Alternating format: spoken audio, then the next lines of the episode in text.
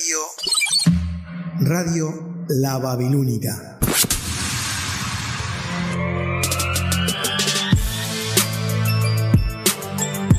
La radio que marca tendencia. Estamos recargados de información, buena onda y como siempre, las mejores canciones las 24 horas. Radio La Babilónica. Existen muchas radios, pero la Babilónica es única. ¿Querés probar? Babilónica, tu radio, tu compañía. Déjate atrapar por la Babilónica, una radio con buena música para escuchar y compartir.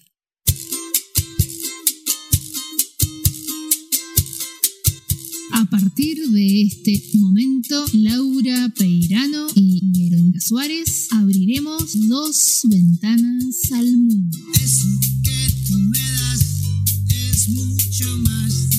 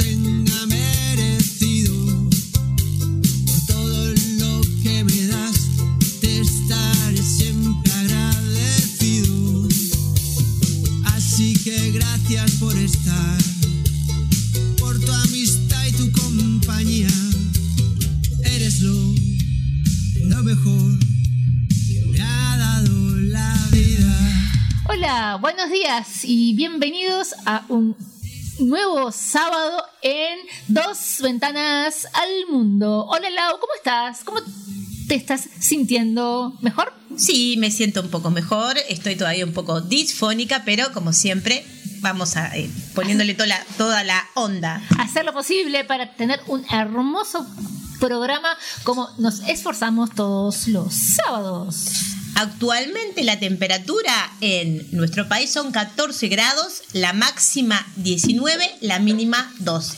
Es un día, Veros, ustedes ven. Ah, buen día, Martín Salgueiro, perdón. Buenos días, Buenos, buenos días, días, usted buenos también. Es un día soleado, está muy bello el día, como para también salir después, caminar, hacer Ojalá se ejercicio mantenga. físico. Sí, ojalá se mantenga el día. Y bueno, también buenos días a quienes, a nuestros oyentes que todos los sábados fielmente escucha Dos Ventanas al Mundo, a Lau Ibero y también a nuestro operador que eh, interviene. Nosotros le permitimos, le damos unos minutos de aire nada más, operador. Tengo mi club de fans. Y bueno, nosotros No también. nosotros también tenemos nuestro club de fans. Club de fans de Martín Salgueiro. Pueden empezar a comunicarse a través de él. 09 099, no. Bueno, vamos a decir, nuestras vías de comunicación son 092 819 901 Y dos ventanas al mundo arroba gmail.com. Pero Les sí, contamos primero que hoy es nuestro trigésimo programa. Mirá. Programa número 30 de Dos Ventanas al Mundo. ¿Ya 30? Uy, qué lindo, Vero. Bueno, Bueno. lindo estar contigo. Aparte, lindo, una cosa voy a decir, lindo estar con los dos. Porque hoy hace fecha, perdón, Ayer. ayer hizo fecha, bueno, pero hoy yo lo saludé, de su aniversario de bodas. Sí, pero yo me casé con Jorge Melgarejo. No, con Martín Salgueiro. Bueno, está. Están pero- haciendo una mezcla. Bueno, pero está. Es como confundir a Clark Kent con Superman. Más Bueno, o menos. Me pongo los lentes, Martín Salgueiro. Me saco los lentes, Mucha- Superman. Muchachos, felicitaciones por 17 años más. Ay, qué mala que soy. Y por, muchos Por muchos más. Por si alguno no se dio cuenta, ¿no? Y no se casen nunca más, una vez y para siempre. ¿eh? No, no, una sola. Yo lo Sigan mi consejo. Yo lo confesé hace 17 años de atrás, yo no me caso más. Yo tampoco. Yo no me caso. Yo tampoco me caso más. Yo no digo nada. No, bueno. No, abstengo. Mira, hay una amiga que siempre me dice lo siguiente y tiene razón. si serán sabios los dichos, ¿no? Y un dicho es nunca Digas digas que nunca. digas Nunca que- digas nunca. nunca digas nunca y Exacto. nunca digas que no has de beber en este De esta agua de esta, de esta agua. Ah, exactamente. Por lo tanto, ¿quién sabe, Vero? Capaz que te segundo un Ay, matrimonio, no, un tercero. No, quiero, no, con Jorgito estamos. eh, con Martín. Con Jorgito. Bueno, ya sabe todo el mundo, ya se dio con el mundo. Ya, ya, ya develaron quién, era- quién era yo. todo. No, ya está. no. Bueno, ya no lo puedo contar más. Oculta. Ya no lo Oculta. puedo contar más a la mañana. Bueno, antes que nada, este programa va dirigido a mi sobrino, mi sobrino de corazón, es hijo de, de Gabriela, de Gabriela Miranda, que hoy cumple años, ¿Cuántos? cumple nueve años. Mira, chiquito. Bien, a Bruno Villa y a sus papás, a Ley y Gabriela, les mando un beso. Y también me acuerdo cuando nació, precioso el gordito, que yo fui con Bruno, que tenía dos meses también, y fui a verlo divino, y lo acosté ahí en la camita y un, un divino. ¿En serio? ¡Feliz!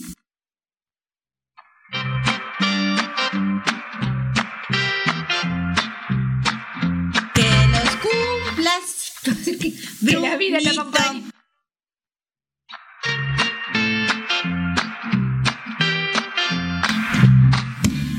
Te deseamos a ti. No, Se no, agarran hasta feliz no cumpleaños entonamos. para cantar ya. Ya Sí. quieren hacer karaoke a todo. Sí, pero a cantamos todo, horrible. Yo voy a ir a un lugar para No, si no, pero- que me enseñen a cantar porque No quiero ser. ni el feliz cumpleaños. Mi otra eh, motivación es ser cantante. Oh. Bueno, pero sí. Iba a, Yo a antes que nada iba a terminar con, bueno, aparte que el programa va dirigido a Bruno y decirle una frase para mi querido Brunito. Muchas felicidades, sobrino. Qué hermoso que Dios nos dio la presencia y que cree y que creces con un corazón bondadoso. Un abrazo, mi amor, y también para tu hermanita, para Victoria también, para los cuatro. Muy los feliz cumpleaños. quiero mucho. Muy feliz. Y nos vamos a, a ver para festejar. Qué casualidad, ambos, eh, tanto Bruno, tu hijo menor, como también ellos, Bruno. Y sí, porque lo que pasa es que nosotros somos como también, como contigo, viste que Tipo somos melliza. no, dos, dos almas gemelas, viste, con, con Gaby también somos dos almas gemelas, entonces decidimos, cuando tengamos un hijo varón, bueno, yo tengo más grande, pero de la misma edad, le vamos a poner Bruno, y así quedó con Gabriela. Alei dijo, "Mm, lo voy a pensar, quiero ponerle Patricio, quiero ponerle... pero- Patricio, como vos. Perdón. no seas mala. Eh, pero al final quedó... de mal gusto, perdón. Calamardo. Pero al final, por eso, Bruno, porque Mira. somos dos almas gemelas, nos conocemos ¿En desde chica, desde que éramos apenas nacidas y bueno, un beso queridos a todos, a los cuatro. Bueno, eh, va para vos, Brunito. Muy bien, feliz Feliz cumpleaños. cumpleaños. Entonces a Bruno, A Bruno. hijo de esta pareja conocida, Amiga. nuestra y amiga de Laura. Totalmente. Bien, eh, ¿qué, te- qué tenemos para hoy? Bueno, hoy tenemos eh, la entrevista con quién, pero Les comentamos que nuestra entrevista central está, eh, fue realizada a Griselda Rodríguez. Y, y ustedes se preguntarán, ¿quién es Griselda Rodríguez Santos? Es una persona, una maestra eh, ya jubilada, eh, maestra profesora que eh, nació en la ciudad de Rivera, pero que luego, eh, al hacer su práctica eh, de magisterio en una escuela rural en Bichadero, se enamoró y se quedó viviendo y formó su familia en Bichadero. Y además ha recopilado muchísima información sobre esta localidad y ha escrito el libro Bichadero, donde el viento hace la curva. Gracias. Eh, y es en homenaje a los 100 años del, del proceso fundacional de esta localidad. Los in- invito a quienes quieran. eh, este libro se puede adquirir, no bueno, más que nada en Rivera o este, co- comunicándose con ella misma, como lo hice yo, y me envió el libro este, por correo y yo le hice el giro. O sea, a todos los que les interese eh, este libro se pueden comunicar. Además, les comento que está en proceso el segundo Ay, qué tomo. lindo. Porque tiene muchísimo material este, y muchas ganas de contarlo. Bien, sí, y disculpen a la audiencia que estoy difónica, todavía no estoy del todo recuperada. Bien, Verónica, también en mi columna voy a hablar sobre cómo tratar con las personas que te complican la vida. Uh, En la ah, que columna- temita, que temita. Eh, que te haciendo imita. cola. Eh, sí, bien, bien. Las personas. ¿vieron como las personas tóxicas? Sí. Bueno, más o menos es así. Y en tu columna, Vero, vamos, eh, vas a hablar Vamos- tú sobre salud mental. Exacto, hacer referencia, una breve referencia a la salud mental, ya, ya que mañana 10 de octubre se eh, conmemora el Día de la Atención a la Salud Mental. Con- Sí, bien. Eh, voy a hacer simplemente una breve referencia. Hoy se conmemora la, la muerte de el Che Guevara. Ayer, Ayer. Ayer fue 8 de octubre. 8. Bien, tenés razón ayer, yo pensaba que era hoy, tenés razón. Bien, el Che Guevara nació un 14 de junio de 1928 y murió el 8 de octubre de 1967. El- eh, voy a simplemente a, a hacer una crónica muy pequeña sobre, sobre el Che Guevara. Bueno, murió en Teherán, eh, fusiló al Che al otro día de la. Se, lo fusiló, no al otro día de la captura. Después lo trasladaron a Valle Grande, donde el cuerpo fue colocado en un lavadero de mármol del hospital local y fotografiado. Esa imagen fue icónica y marcó un antes y un después de las experiencias guerrillistas. Los milita- militares despidieron sepultarlo, no decidieron, perdón, sepultarlo cerca del aeropuerto en una fosa común. Antes le imputaron las manos para Le amputaron sí, le amputaron las manos para confirmar su identidad. Recién en julio de 1997, ahí se, es- este, se supo que el cuerpo era del Che Guevara. Bueno, simplemente quería hacer una eh, breve acotación de que se conmemoraba eh, fecha de su muerte. ¿Seguimos, Verón? para un, en una siguiente oportunidad estaría muy bueno eh, conseguir material sobre el Che Guevara, sobre su pensamiento, sobre su paso por distintos países. Estaría bueno, pod- podríamos hacerlo. ¿No te parece? Me encantaría. Sí, y bueno, también lo que recuerdo que eh, sus cuando viste que recién dije que en, en julio de 1997 fueron hallados e identificados los restos de Ernesto Che Guevara Sí. eh, y fue trasladado a Cuba, ¿no? Y desde octubre del 97 están alojados en el mausoleo de Santa Clara, una ciudad en el centro de la isla donde el Che combatió contra la dictadura de Fulgencio Batista a fines de 1958. Porque acá recordamos no la, la revolución cubana, que Exacto. es para otro día otro tema, ¿no? Simplemente Sí, es este, sí, sí. eso es un recordatorio. Todo un Todo un tema, sí. tema, tanto la revolución.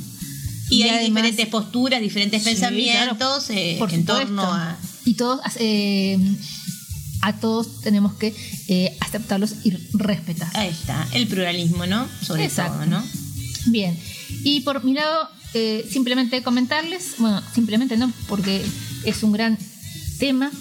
En el día de mañana, 10 de octubre, com- como les dije, se eh, celebra el Día Mundial por la Salud Mental.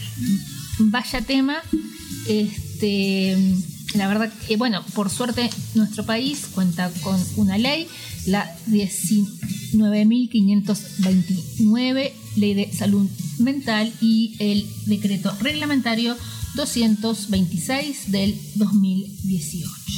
También eh, la Organización Mundial de la Salud.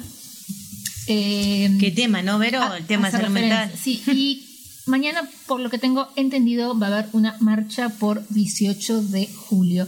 No pude encontrar la hora, pero los invitamos, o los, sí, los invitamos a unirse eh, a todos por esta causa. Esto, eh, la verdad que eh, pensamos que son menos las personas que eh, tienen este tipo de trastornos, pero la verdad que yo creo que, mm, que el porcentaje es bastante grande. Y sí, y, y con la pandemia también se, Se agravó. acrecentó, Se agravó, ¿no? Sí. Eh, sí. la- Es eh, un tema que da mucho, mucho que hablar, ¿no? Y La- bueno, por suerte nosotros tenemos una, una ley que, que lo regula. que sí. Eh, sí, es cierto, este, la pandemia del COVID eh, ha tenido un gran impacto en la salud mental de las personas. ¿sí? Y bueno, y la Asamblea Mundial de la Salud, que se realizó en mayo del, eh, de este año, los gobiernos de todo el mundo reconocieron la necesidad de ampliar los servicios de salud mental de calidad a todos los niveles. Pero también queríamos comentarle. Eh, la ley de salud mental tiene por objeto garantizar el derecho a la protección de la salud mental de los habitantes residentes en el país, con una perspectiva de respeto a los derechos humanos de todas las personas y particularmente de aquellas personas usuarias de los servicios de salud mental en el marco del sistema integrado de salud. ¿Sí? Eh, ¿cómo, lo define, ¿Cómo define esta ley la salud mental? Se entiende por salud mental un estado de bienestar en el cual la persona es consciente de sus propias capacidades.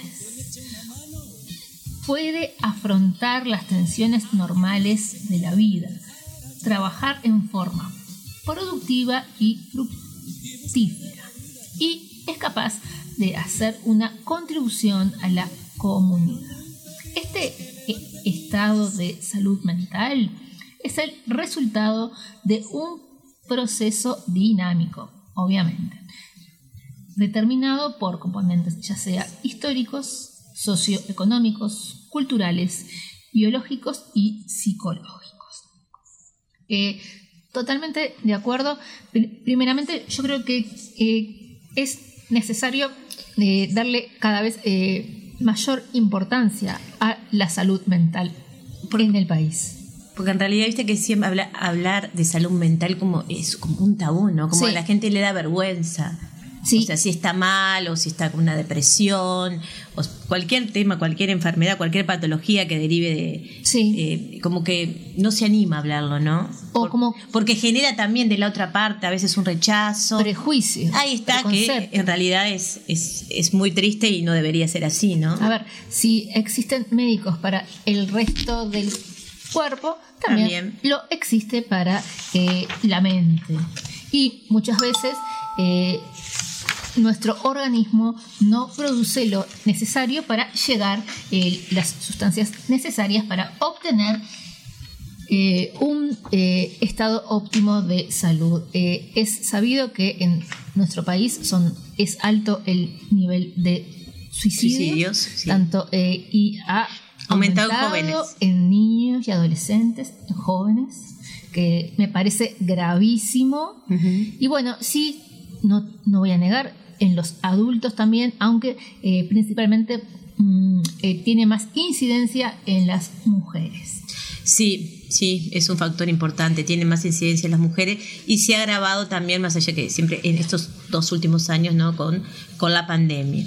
La depresión, la falta, también la falta de diálogo, de comunicación, de socialización, la falta de trabajo, muchas personas que se han quedado sin trabajo, ¿no? Lo- el encierro también, Sí, eh, todo eso provocó eh, La- situaciones de estrés eh, que Altas, sí, sí. que ha provocado eh, la- enfermedades eh, de salud mental, ¿no? Sí. Enfermedades graves. Y qué bueno es el poder reconocerlas y acudir a una persona, eh, a un Profesional, profesional, de la salud que lo pueda escuchar y si es necesario medicar. Con lo que estás diciendo, Verónica, puedo agregar los derechos, ¿no? A ver. Que tienen todas las personas, tienen ser tratadas con el, respe- el respeto debido a la dignidad de todo ser humano. Y sí, Y no, es como tú decías, ¿no? Lamentablemente hay mucho prejuicio al respecto. muchísimo, ¿no? Continúa. Sí, eh, también ser percibida y atendida desde la eh, singularidad, ¿no? O sea, sí. como persona única, todos somos únicos, ¿no?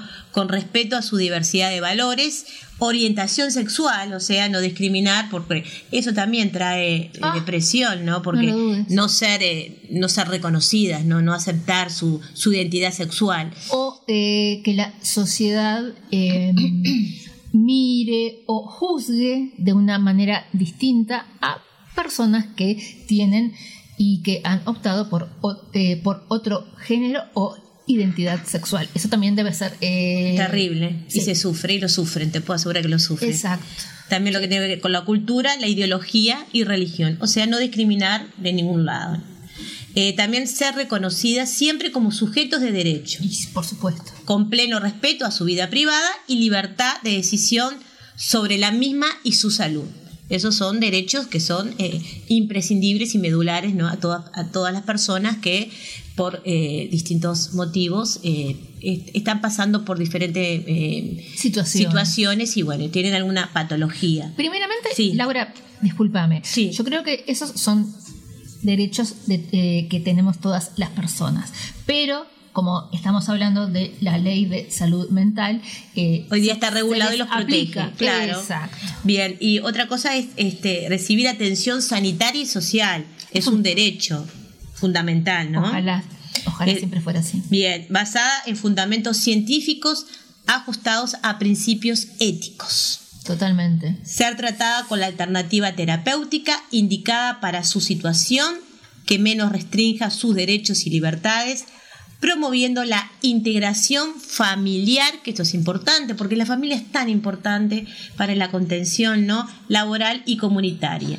Y también que se reciba, eh, recibir la información completa, también la familia no tiene que recibir la información para poder, no, eh, del otro lado, familia, amigos, para poder eh, comprender la situación y no como tú decías hoy, juzgar, porque para juzgar estamos todos, pero para ponernos en los zapatos de los demás y entender Es muy difícil. es muy. No, no eh, ahí estamos hablando de lo que siempre nosotros tratamos de, en este programa de inclusión, de la que hablamos tanto de la empatía, ¿no? De poder entender al otro y, bueno, escucharlo. Y, y escuchar al otro también podemos preve- eh, prevenir conductas como tú dijiste hoy, el suicidio. Exacto, tal cual. Este, pero sí, eh, conti- continuando en, en la línea de lo que tú estabas comentando, Laura, em, hay mucho prejuicio de las familias, eh, por parte de las familias, hay mucha negación, Sí. este, hay mucha desinformación, Estás mal porque querés. hay mucha desinformación. Sí. Este, eh, negar me parece algo básico. Terrible. Quiere decir que mucha gente Te haces la víctima. niega Mm.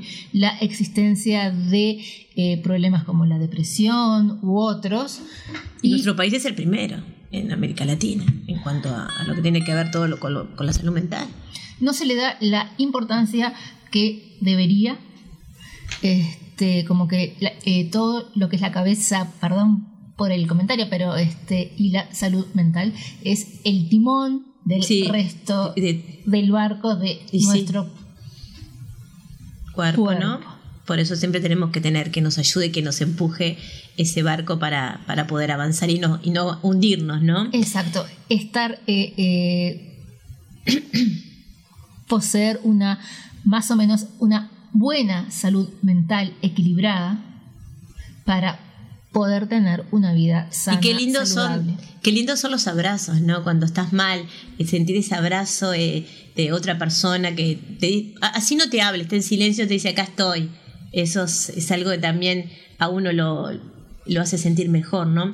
Y estar acompañada también eh, durante y después de- del tratamiento, ¿no? Porque requiere, como dijimos, un tratamiento terapéutico, ¿no? Por los familiares, por todos los afectos que eh, a quien la persona designe, ¿no? De acuerdo, obviamente, al, al procedimiento que esté indicado eh, por el terapeuta. Cuando yo digo familiares, me refiero también a familiares que pueden ayudar. De lo contrario, no, obviamente. Qué importante ta- también, eh, desde mi punto de vista, es la eh, comprensión. Sí, y eso hablaba de la empatía, por eso. Y que la comprensión no siempre eh, se logra Y a cualquiera le puede pasar. A cualquiera A le puede cabeza, a pasar. cualquiera le puede pasar. de acuerdo. Estamos por todos- un tema, por otro, se te puede disparar por algún lado, totalmente de acuerdo. Eh, como comentábamos hoy, este, nunca digas nunca. Nunca digas nunca sabias palabras. Y que Lo- los nunca refranes me va a son pasar, sabios. Y que esto nunca me, me va a pasar. mm, Prefiero ese tipo de comentarios no hacerlos porque las veces que lo he hecho me ha salido al revés. O juzgar a los demás y después, Juzgar. antes de juzgar, tenemos que mirarnos a nosotros mismos, a ver si en realidad estamos haciendo bien las cosas, ¿no? Porque todos tenemos derecho a cometer errores, todos tenemos derecho a equivocarnos, todos tenemos derecho a arrepentirnos.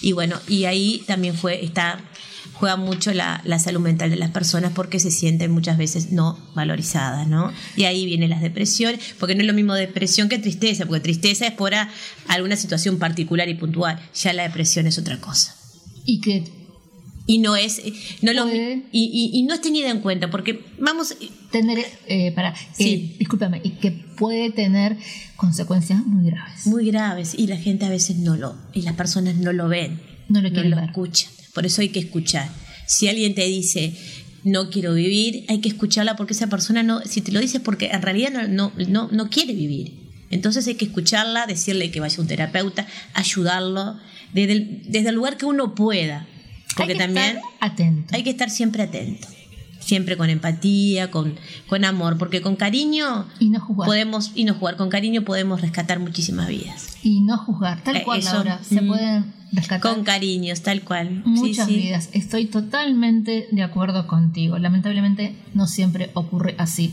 Es mejor juzgar de- desde arriba, desde la omnipotencia Sí.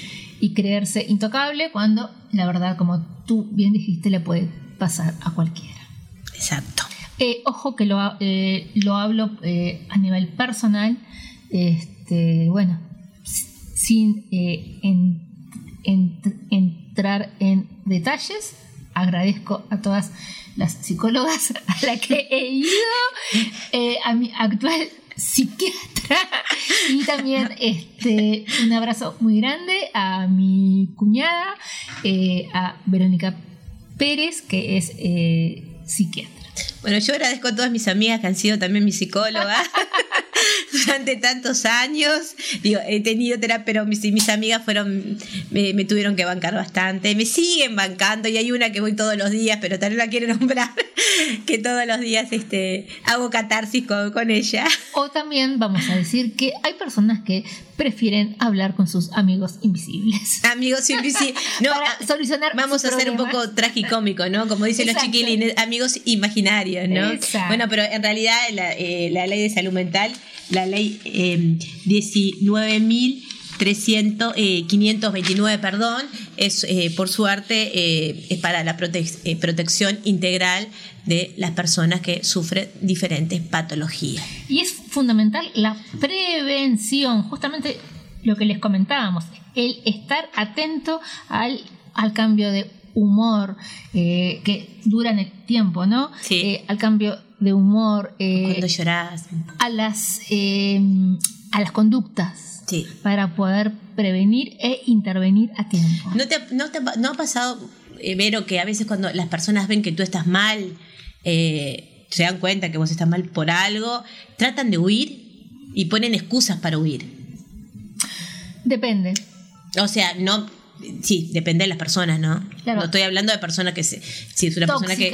Claro, Hay personas que tratan de huir o tratan de no comprender o a veces de tomar las cosas de la manera que realmente no son y no Jugar, entienden jugar. claro y no entienden que realmente lo que vos necesitas es un abrazo es que te hablen y, y bueno y por eso hay que hay que como vos decís este tema hay que tomarlo con seriedad y y ayudarnos entre todos, que es una manera de, de salir adelante, ayudarnos, empatizar, Por la, mi- solo- la solidaridad ante todo. Por mi parte, eh, agradezco a todas esas personas que han estado conmigo y me han ayudado en los momentos complicados en que eh, Hacemos- estamos haciendo catarsis, Vero, porque yo te- te, agradezco a vos también. Agradeciendo porque la verdad que he tenido gente que me ha apoyado mu- muchísimo. Este, bueno, sé que estamos entrando en el plano personal, pero mi familia, mi madre, mi padre, la verdad, mi hermano, mi hermana, este, les agradezco muchísimo por el apoyo que me han dado eh, en el momento en que pasé por una etapa un poco difícil. Bueno, yo también de mi parte agradezco también en algún momento difícil de mi Ay, vida Laura, vamos. a mis amigas que siempre han estado conmigo, a todas, eh, y bueno, y a la familia también que han estado conmigo. Lau. Vamos a una pausa. Vamos. Será mejor que aprendas a vivir sobre la línea divisoria.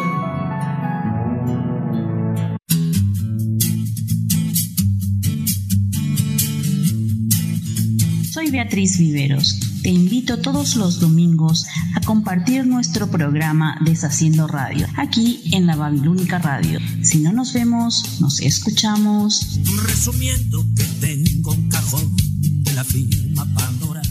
Deshaciendo Radio, todos los domingos, 20 horas Montevideo, Buenos Aires, 1 de la mañana Madrid, 19 horas Asunción y Nueva York, por la www.babilónica.com. La Babilónica tiene una puerta que abrimos poco. La puerta del cuarto del fondo. Porque ahí guardamos todo lo que no queremos que se escuche. Te esperamos todos los domingos a las 22.30 horas por Babilónica Radio. Si no nos vemos, nos escuchamos.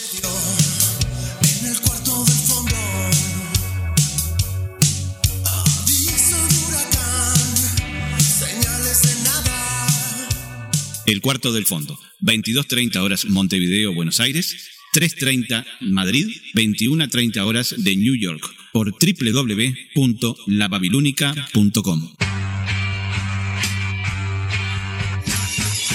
Hola, soy Gerardo Brañas y te quiero invitar este sábado y todos los sábados a las 19 horas a Helter Skelter, donde recorreremos la maravillosa historia de los cuatro genios de Liverpool. Acá, en la Babilónica Radio. Si no nos vemos, nos escuchamos.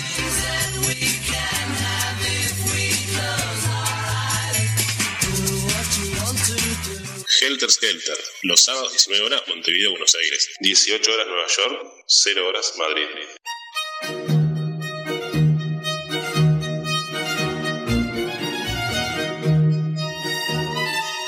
Hola, soy Laura Díaz y quiero invitarte al programa Una pausa en el día.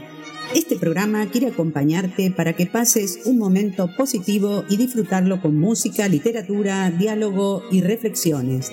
Cuando los martes 9 horas Uruguay Argentina, 8 horas Nueva York, 14 horas Madrid. Y por las dudas lo repetimos los jueves a las 18 horas. ¿Por donde www.lababilúnica.com. Por eso, si no nos vemos, nos escuchamos.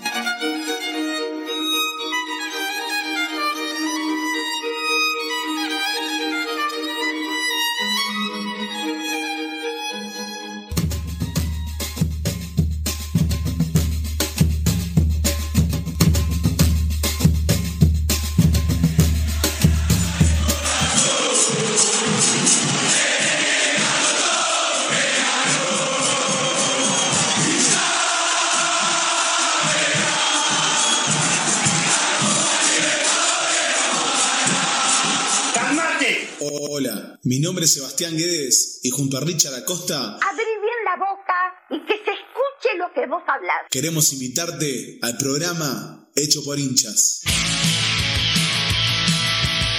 8 contra 11.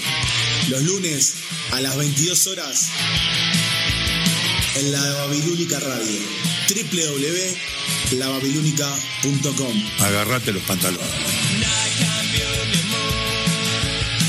8 contra 11. Hinchas haciendo radio. Ah, bueno. 22 horas Buenos Aires. 21 horas Nueva York.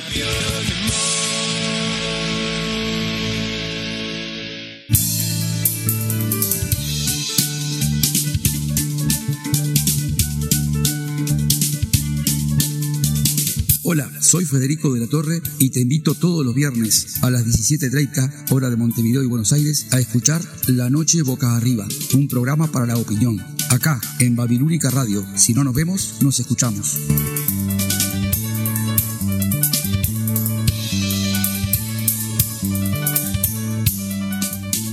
La Noche Boca Arriba, Viernes 17.30 Montevideo y Buenos Aires, 16.30 hora de Nueva York, 22.30 hora de Madrid.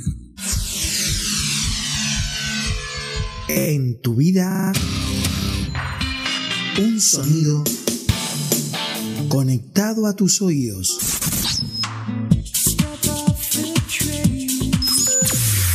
Somos el túnel del tiempo. Sonido urbano, sonido retro. El túnel del tiempo. Montevideo, Uruguay. Los jueves 20, 20, 20 horas. El túnel del tiempo. Fue su quietud lo que me hizo inclinarme fascinado la primera vez que vi a los axolotl. Oscuramente me pareció comprender su voluntad secreta, abolir el espacio y el tiempo con una inmovilidad indiferente.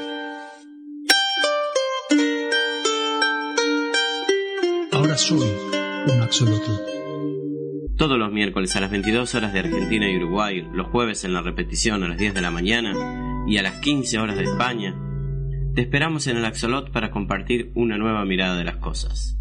Amigos, charlas, literatura, cine, en un magazine cultural alternativo para quedar del otro lado de la pecera.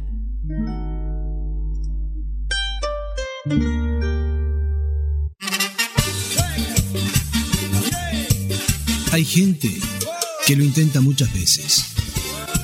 Para nosotros, este es el último intento.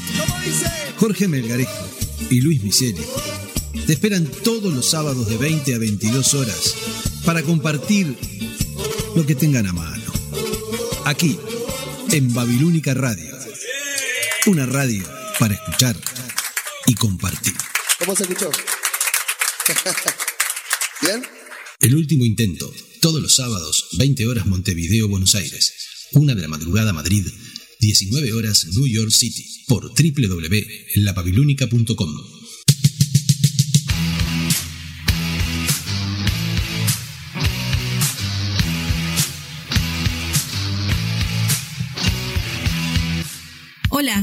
Betina Esteves y te invito a que me acompañes en Mujeres en Rock. Todos los viernes a las 21 horas, el rock tiene voz de mujer.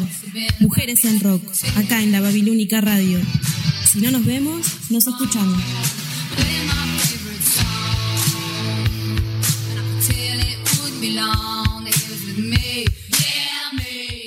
Mujeres en Rock. Todos los viernes a las 21 horas, Montevideo, Buenos Aires. 20 horas, Nueva York. 2 a.m. Madrid. En lavabilúnica.com. Si no nos vemos, nos escuchamos.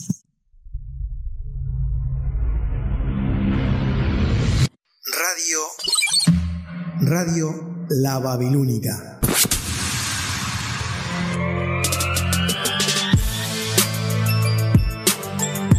La radio que marca tendencia.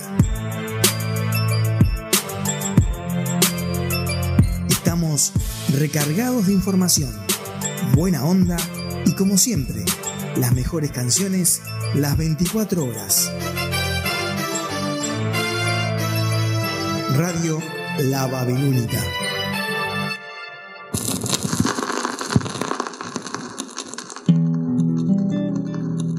Las cosas no andaban bien. Nada me salía. Túnel sin salida. Pero desde que te perdí,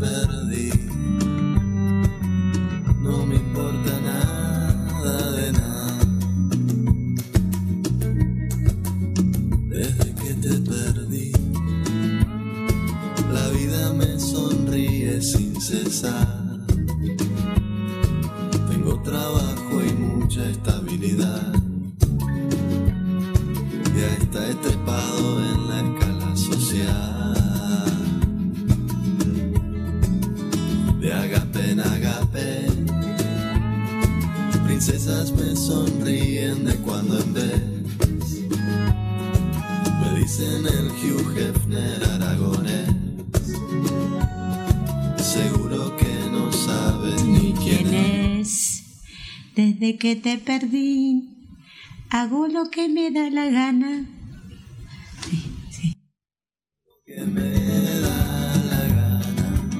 Desde que te perdí. Ya no tengo Ganas de desde que te perdí, tomamos unas cañas por ahí. Me dices que no es lo mismo ya sin mí, que ahora también eres mucho más feliz. No es lo mismo ya sin mí. Que ahora también eres mucho más feliz. Desde que te perdí, desde que me perdí.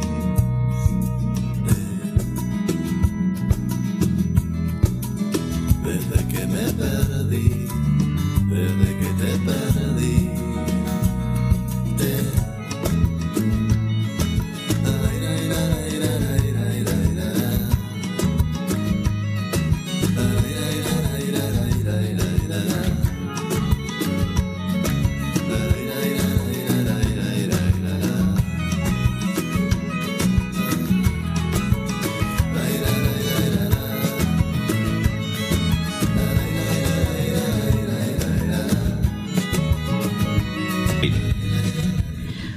Bueno, seguimos, continuamos con el programa del día de hoy de Dos Ventanas al Mundo. Nuestras vías de comunicación son 0900 092 819 901 y dos ventanas al mundo arroba gmail.com.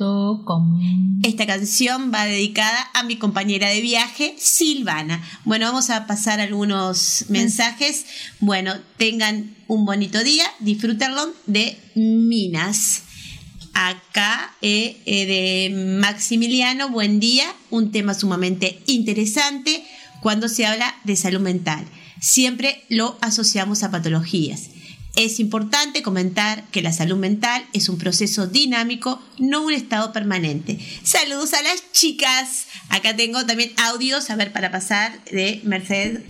Ahí, ¿te animás, Vero? Ahora tengo, tengo un mensaje de Javier Cónsul que llegó hace Un ya buen rato. un buen rato. Bueno, vamos a escuchar. Hoy que se levantó temprano y aparte con la voz clara tenemos, tenemos que A aprovechar. ver si tiene la voz clara. Bueno. Muy buenos días. ¿Viste? Dos ventanas al mundo, los estoy escuchando.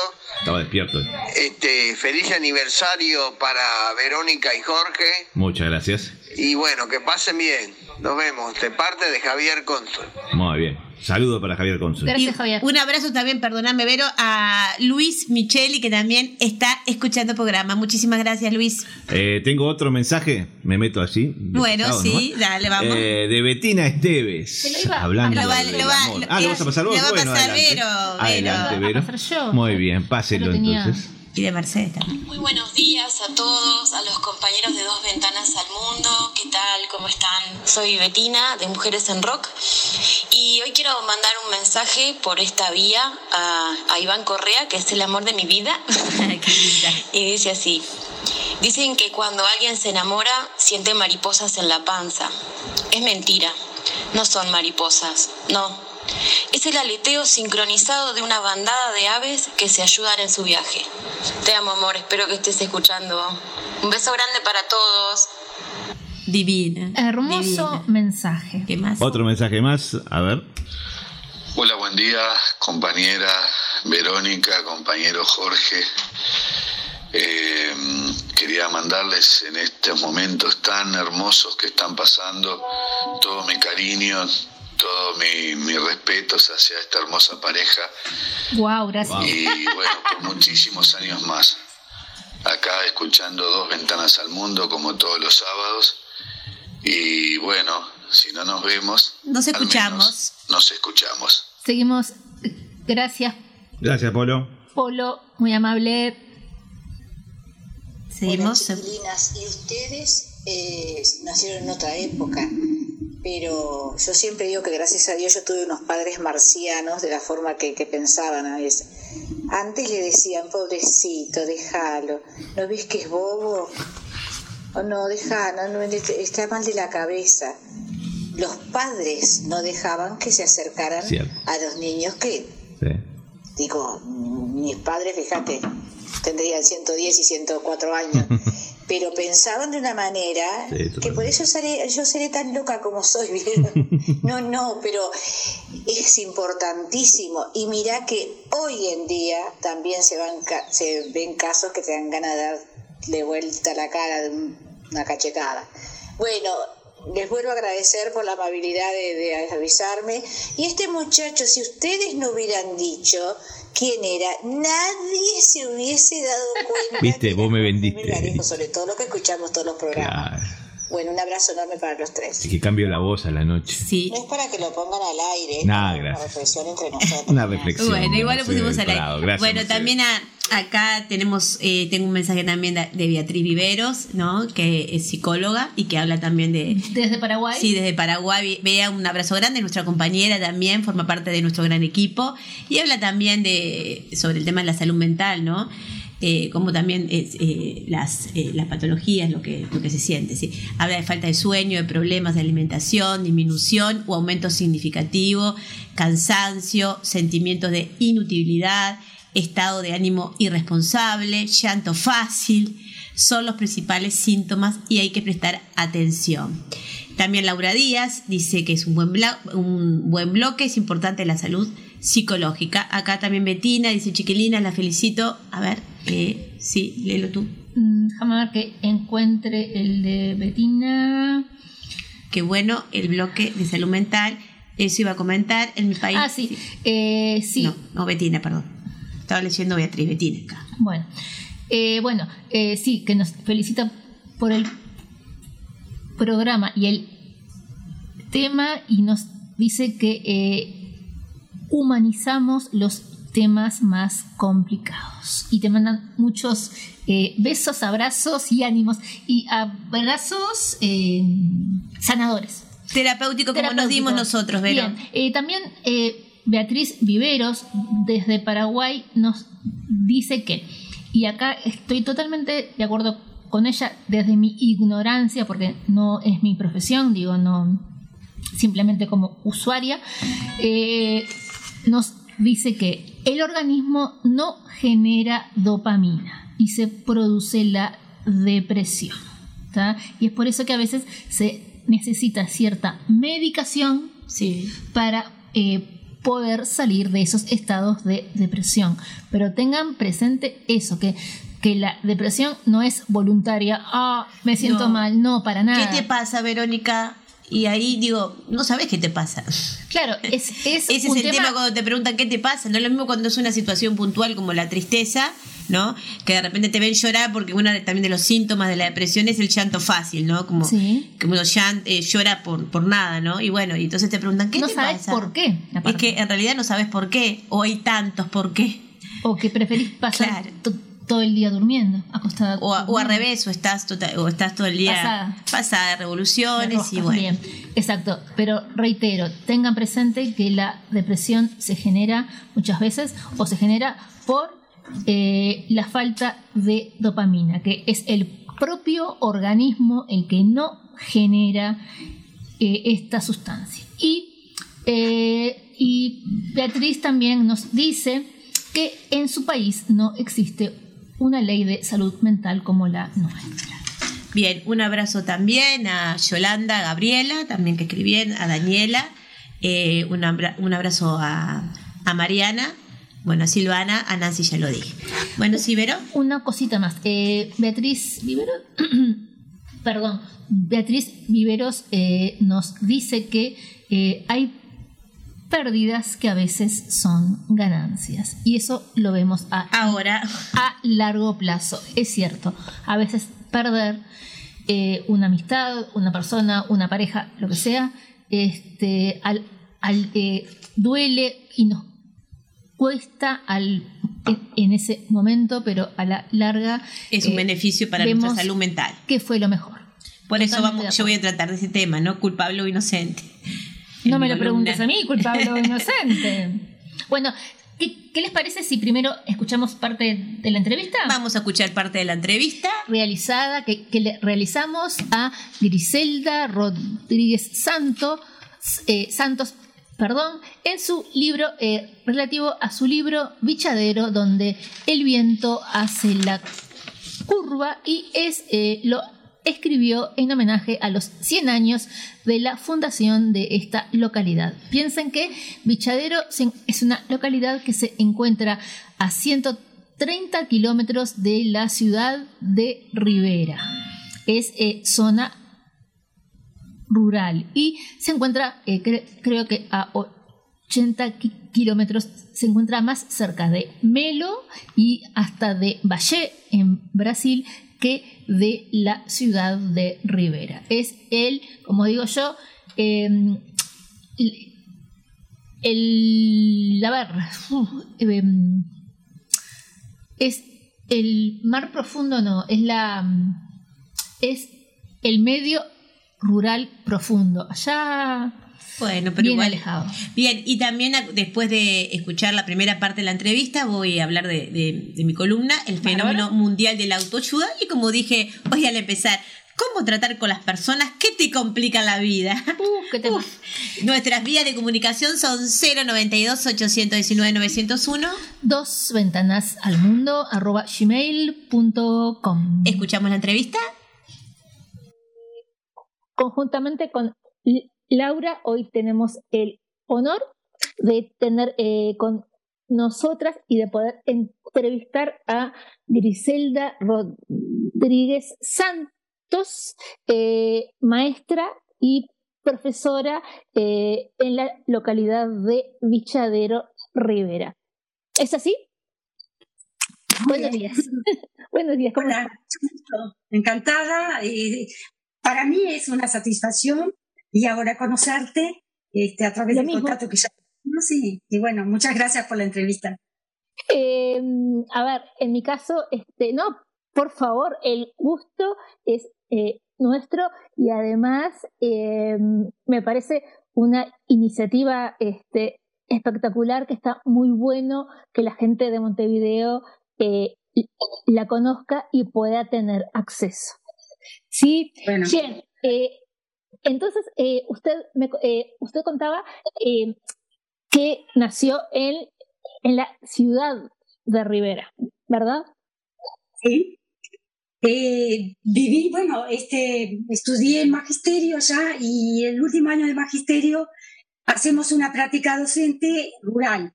Y una compañera me invitó para venir a Bichadero, que nunca había venido, y, y bueno, este, hice la práctica en la escuela de Paso el Parque. Y unos días antes de irme, que hacíamos en septiembre, en ese mes, y bueno, me enamoré acá. y, y cuando tenía que elegir, viste, porque fui medalla de oro por las notas que tenía. Qué bueno. Este, y, y la gente se admiraba de que una medalla de oro que podía haber elegido un cargo de efectivo en la ciudad de Rivera o una dirección, que la, la escuela que, que, que podía haber elegido era la 75 de Arroyo Sausal, que queda muy cerca de Rivera, allí cerca del estadio. Pero no, me vine para Bichadera. Y bueno, y fue mm, la mejor decisión de mi vida porque viste que acá eh, hace 46 años que ya estoy acá, Así construí mi familia, se, este, tres hijos. Se instaló en Bichadero en forma definitiva. Claro, sí, hace 10 años que me jubilé y cuando pensaban que me iba a ir, digo, no, mi vida es acá. Porque ahora, viste, yo eh, decía, me, me, gustó siempre mucho la escuela, pero también me encantó el liceo. Trabajé mucho también después de jubilada. Y, y, y bueno, este, y siempre trabajé en otras cosas, viste, lo que hacía, por ejemplo, organicé la semana de bichadero. ¿Cuándo fue el año pasado? el año pasado cuando, cuando cumplió todos los años. No, no, no, yo eh, en el año 95, por ahí cuando estaba trabajando en, trabajé en informática también durante muchos años, y con el Plan Ceibal fuimos nosotros los primeros también que, acá fue una sala de informática, yo durante muchos años dejé de, dar clase como maestra para trabajar en la sala de informática, que después se llamó, era laboratorio de profesora, y eso me permitió, así como el liceo, viste, que yo decía, trabajé tuve muchas asignaturas, digo, desde empecé con cuero, trabajé en biología, matemáticas, este, 17 años como profesora de historia y después también, bueno, informática, espacio adolescente, educación sexual y todo eso me permitió mucho contacto con los jóvenes y con los niños y siempre me gustó hacer preguntas, investigar, hacer periódicos.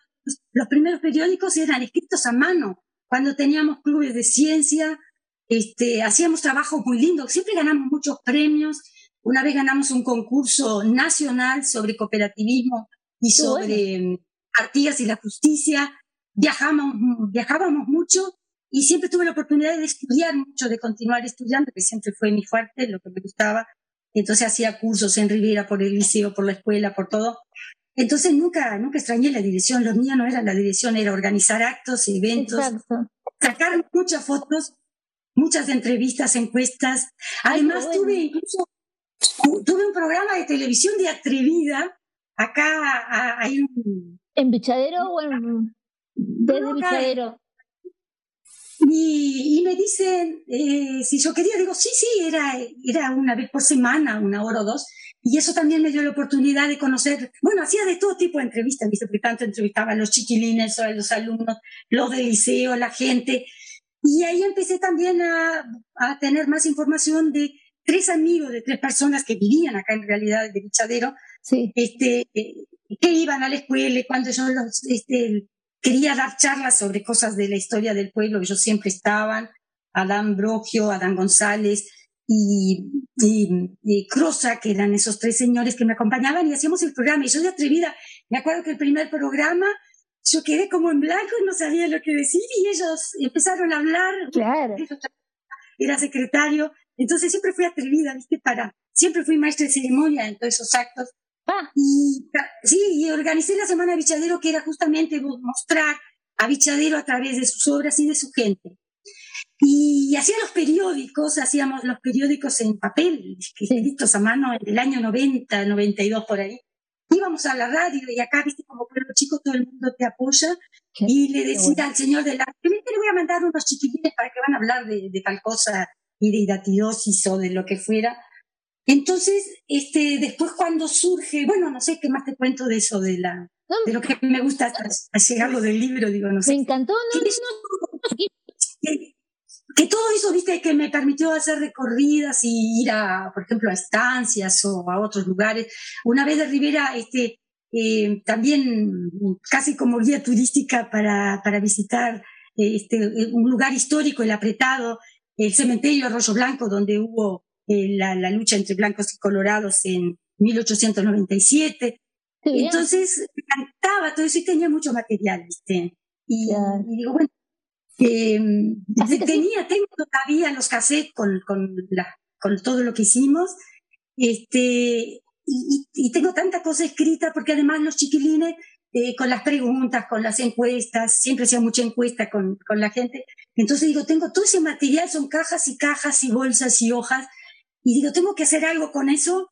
Y surge, en, el, en, en 1918 se crea el pueblo de Bichadero se crea. En realidad no se crea porque fue un proceso fundacional de gente que empezó a venir de Brasil o de otros lugares. Estamos muy aislados, Bichadero está muy alejado de Rivera. ¿Cuántos kilómetros? Eh, ¿Cuántos kilómetros? Eh, ¿Cuántos son, kilómetros? Sí, son, mira, queda más cerca de Melo, 90 kilómetros de Melo, y son casi 134, 35 kilómetros según donde tomes la, el, punto de allá de salida de Rivera. ¿Por la ruta 27 o por la 5? La ruta 27, por la, ruta 27 y mucho contacto siempre con Valle, viste, con la frontera brasilera también. Y, y bueno, en el 18, eh, acá no había un pueblo, no se creó un pueblo como se crean los pueblos, con una plaza, con la iglesia, con el, la comisaría, el, bueno, todos los centros alrededor, sino que fue un proceso fundacional que los vecinos se fueron reuniendo. Y en 1918 eh, un vecino reparte tierras acá donde está Bichadero en solares. Y bueno, eso después se consideró como un proceso fundacional. Porque la escuela en 1901 se crea. Y yo cuando, bueno, cuando los 100 años de la escuela, que tenía tiempo porque trabajaba en informática también, revisé toditos los libros de la escuela, hicimos toda la parte de la historia de la escuela y, y, bueno, eh, claro, porque la escuela fue anterior incluso al pueblo. Y ahí iba a haber una fiesta muy grande por el centenario del pueblo también, y era la oportunidad de que yo plasmara todo eso, todo ese material que tenía en un libro. Así que, disculpe, la escuela nació antes que... En 1901. Claro, como te decía, eso, eh, estas personas que fueron llegando, eh, ¿se fue armando la escuela con ellos, con esos niños? No, mira, eh, estas personas que usted nombraba fueron alumnos de la escuela, fueron niños de, esa de, la escuela. Pero el, era una escuela con 20 alumnos en, esa época, ¿viste? Y, y, bueno, había la comisaría quedaba más alejada, había los comercios, como siempre, una fonda, este, una fonda típico, fondas. exacto. Claro. Y bueno, y ahí, claro, fue creciendo el pueblo, este, en realidad ahora, según el censo, cuando, cuando lo hacíamos, digo, estoy segura de que hicimos bien, no, no llegaba a 5.000 habitantes. No somos villa porque no llegamos a 5.000 habitantes, pero es un centro que tiene mucha zona de influencia. Entonces acá tú mirás entonces lo que hay de autos y lo que hay de gente, lo que circula, eh, siempre estuvo, antes que otras villas, por ejemplo, siempre hubo ANCAP, hubo Banco República, había el, Banco de Seguros, este, había... Y, era un obviamente. Sí, sí, sí. Claro, por la cantidad de gente. Entonces, hay mucha, mucha persona de los alrededores, viste, de pueblos de los alrededores, que están siempre en contacto, en movimiento, y es un pueblo muy lindo. Ahora, bueno, justo en el centenario, el pueblo ya estaba este, con una plaza preciosa, con una terminal casi pronta. Qué bueno. Este, bueno, y yo lo que quería, porque mi idea siempre fue hacer dos libros. Sí, por, todo lo que todo tenía. Este, entonces quería empezar lo de la historia, incluso lo de los indios, que, que, que había mucha información también. Y, luego, bueno, me entusiasmé con ponerle cosas modernas y poner todo lo de antes y lo de ahora, porque hay gente que decía, pero ¿cómo pichadero hay, hay hábitats de pagos, hay, hay tanta cosa, este, como que se admiraban de que si hay un pueblo chico tan alejado, Y, y bueno, me entusiasmé, le puse mucha foto moderna, mucha cosa y me quedó, este, que es un libro que tiene 187 páginas, pero pero bueno, faltaba muchas cosas porque quería eh, escribir sobre la parte de la cultura, la parte de los artistas o los que cantan, o los, el conservatorio que había de música, eh, la historia de cada una de las instituciones. Claro, porque me medio desordenado porque yo tenía que hablar de la escuela, porque tenía que hablar de la escuela que fue en 1901.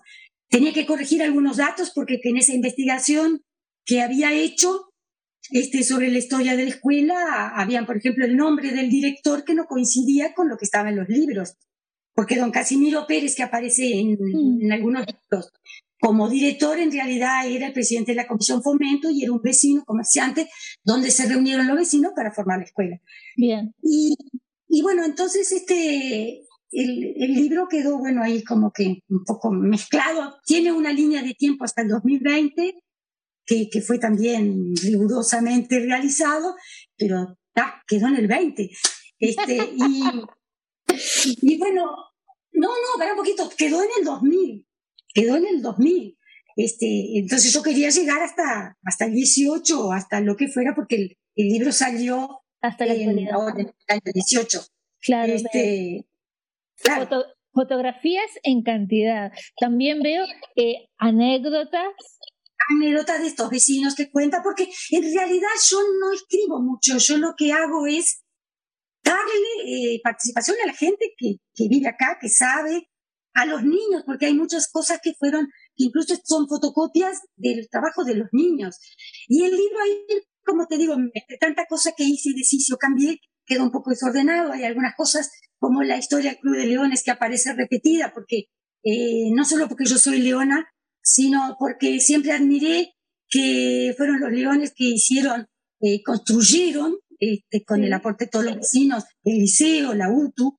Este, entonces tenía que hablar de los leones, tenía que hablar de la escuela, tenía que hablar de la historia del liceo, tenía que hablar del colegio, tenía que hablar, por ejemplo, de la parroquia, que no tiene nada que ver con religión, pero en otra parte quisiera hablar de toda, bueno, una, una reseña de todas las iglesias que hay, pero habla de la, de la parroquia porque también fue un lugar importante, porque trajeron una virgen y esa virgen es un icono, es un símbolo porque está en el cerro, porque el cerro de Bichadero es, este, es el lugar más alto, no es el cerro más alto, pero Bichadero es el punto más alto del país, porque es una cuchilla muy alta que va subiendo.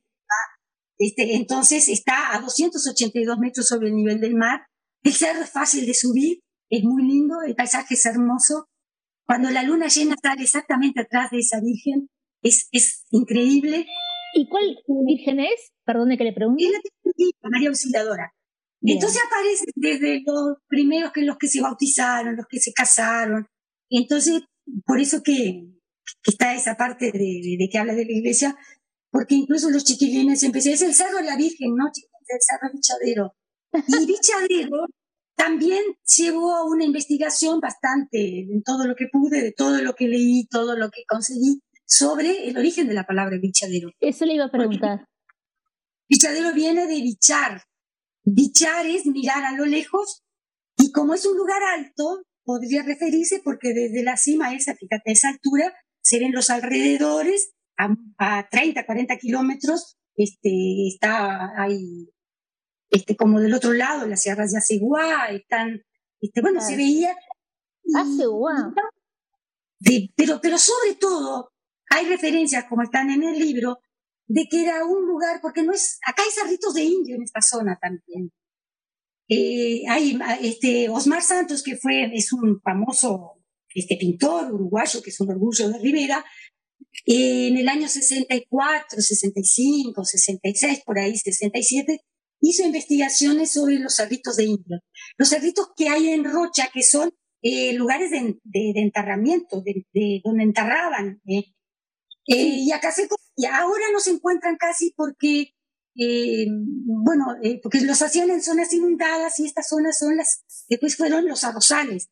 Este, y bueno, se destruyó mucha cosa sin saber y los cerritos como no se ven porque son simples elevaciones que a veces son de un metro o demás, a veces lo que están son, este, las cimas o quedaron y no, no, no se ve. Y además no se puede tocar. Entonces mucho no se difundía tampoco porque si no la gente podría escarbar en una cosa. Pero el, el Cerro Bichadero es un cair. Un cair es un lugar donde eh, se supone, porque lo dice este, eh, un sargento en 1800 y algo, ya mencionaba que acá los indios usaban como para mirar al más allá, mirar, ¿viste? bichar en una, una especie de trance o una especie de entrar en contacto con algo más espiritual, ¿no? Como que algo, espiritual más. Claro, y hay lugar, hay caínes en distintos lugares del Uruguay que son como si fueran unos montículos de piedra que puede ser de varios metros, sí. este, que acá no se encontraron, si, si no estarían destruidos, porque es un lugar que hay bastante piedras. Este, posiblemente podrían haber habido ahí, pero simplemente el cerro ya era un lugar donde se podían hacer ese tipo de, bueno, de ritual que no es una cosa comprobada exactamente, ¿no? Incluso ni siquiera saber exactamente a qué indios se refieren. La mayoría se podría decir que, que dicen que son eh, guaraníes, pero estas son, son de los, de, porque la, de la tribu charrúa, no los charrúas que estaban más en Argentina o al sur de Uruguay y que después se fueron porque son, eran los más, diríamos, los que menos se querían someter y fueron... Los más salvajes. Claro, este, y, y eso de la garra charrúa, bueno, yo creo que no sé hasta dónde, ¿no? Este, pero existen varios grupos dentro de los charrúas que son los genoas, los boanes y los arachanes que en el libro están este, los mapas y todo lo que pude. Y leí, bueno, a todos los historiadores que incluso hay unos que dicen una cosa más o menos y otros hacen otro tipo de investigaciones, pero está todo ahí y está todo también la, la el lugar, es cómo buscarlo, viste, por internet o todas las referencias. ¿Cómo llegar? interesante. Sí, el libro, este, digo, eh, primero, eh, una pregunta, disculpe que la corté. Eh, ¿Por qué donde el viento hace la curva? Es una expresión romántica porque acá, eh, una prima incluso me dice, ¿por qué no le pones ese nombre? Porque acá siempre es muy ventoso, es muy frío. Y como hay, mira, yo conté, este, llegué a contar, ya saben más una regla de tres porque no conté los 100 justitos, entre Mazangano, que es el límite con Cerro Largo del Río Negro, hasta Bichadero, yo conté 100 curvas. ¿Viste? Ah, prácticamente. Mire usted. Siempre hay viento, y en la última curva yo siempre me sentaba con mi esposo a tomar mate ahí y era el lugar, ¿viste? Entonces, bueno, acá es la última curva. Qué lindo. Y, y, es un lugar, sí, viste, que, que, bueno, como cuchilla, viste, como... Y hermoso. Bueno, me, me, gustó el término donde el viento hace la curva porque en realidad hay curvas y hay mucho viento también. Yo lo que llegué a conocer que no, que no está en Bichadero y, y, relativo a lo que usted contó fue lo de eh, conocí la, la llamada piedra furada. Ah, sí, en Rivera, sí. Sí, más tirando para el lado justamente de la ciudad, que también no sé si tiene que ver con los indígenas o con la orden de los templarios, porque estoy intenta eh, intentando conseguir el libro de Araujo, que hace referencia a la piedra furada también. No, no sé, no sé sobre eso, viste, yo la conocí, vi, no sé si es un lugar que naturalmente tiene así como una piedra hueca. Sí, sí, sí, sí, es algo así. Y después es todo lo que, que se puede, podría hacer o no, pero yo en realidad sobre eso no. Ya no investigo. No. no, pero no importa. Eh, simplemente que tal vez eh, como que lo vincule con que también podría venir eh, estar vinculado con el tema de los no, porque, no no no es una construcción alta natural como si fuera eh, no me acuerdo pero es más grande que una casa entonces no no no sería de los indios viste pero Ah. como te digo nunca investigué Bien. este y no lo, lo, lo que te estaba diciendo de de bueno de que que tiene un poco de todo, un poco, un poco desordenado, porque me entusiasmaba con cantidad de cosas y tiene poemas, este, uh -huh. hay poemas lindos, hay canciones muy lindas. Sí, este, bien. Eh, y, y, bueno, este... Fotos en, eh, a color, eh, fotos blanco y negro, más modernas, más antiguas. Claro, incluso, viste, no te decía lo de los errores, que hay cosas a veces que están repetidas, porque yo cuando quise que quería este, tratar de publicar ese libro antes de enero del 18, este, resulta que, que, fui a Rivera y en Rivera no hay editorial, no conseguí un editor, la imprenta que me iba a imprimir el libro, sí. este, no, no, no pude conseguir, tuve que conseguir por casualidad otra imprenta común que no era esa que hace un diario, sí. este, con un muchacho que me imprimía, yo creo que en, en una impresora común, una impresora chica. Sí. Este, entonces yo le mandaba material, le mandaba por internet, este, le mandaba por mail, él corregía, me mandaba, imprimía, yo le volvía ah, a mandar. Entonces fue, fue escrita por mí en una computadora chica que, que, que era una netbook chiquita. Este, entonces cuando quiero ver me decían, sí, pero acá igual hay, hay dos comas o, o, hay una palabra que no está con mayúscula y es, y, es que yo con la, la, prisa, viste, de poder imprimirlo y no tener con quién, estaba desesperada porque lo quería hacer y no tenía cómo. No, claro, y aparte, este, eh, yo sé que Rivera eh, durante muchos años no ha tenido librerías. Recién ahora, bueno, estuvo el estudiante hace muchos años y ahora algo vende, algo de libros vende, ¿verdad? Claro, pero ahí no, no, no hay ningún editorial y no claro. se imprime nada. Y, todo tiene en Montevideo, en otro lugar, y yo no, no, no, no fui, no salí de Rivera. Incluso anduve buscando por Santana, a ver si alguien puede sí. ese trabajo, poco conseguí. Fue difícil. Este, claro, y no, y después, eh, porque yo había conseguido para, para poder hacer el libro la Intendencia de Rivera. Exacto. Me imprimió, me imprimieron solo, solo 100 libros.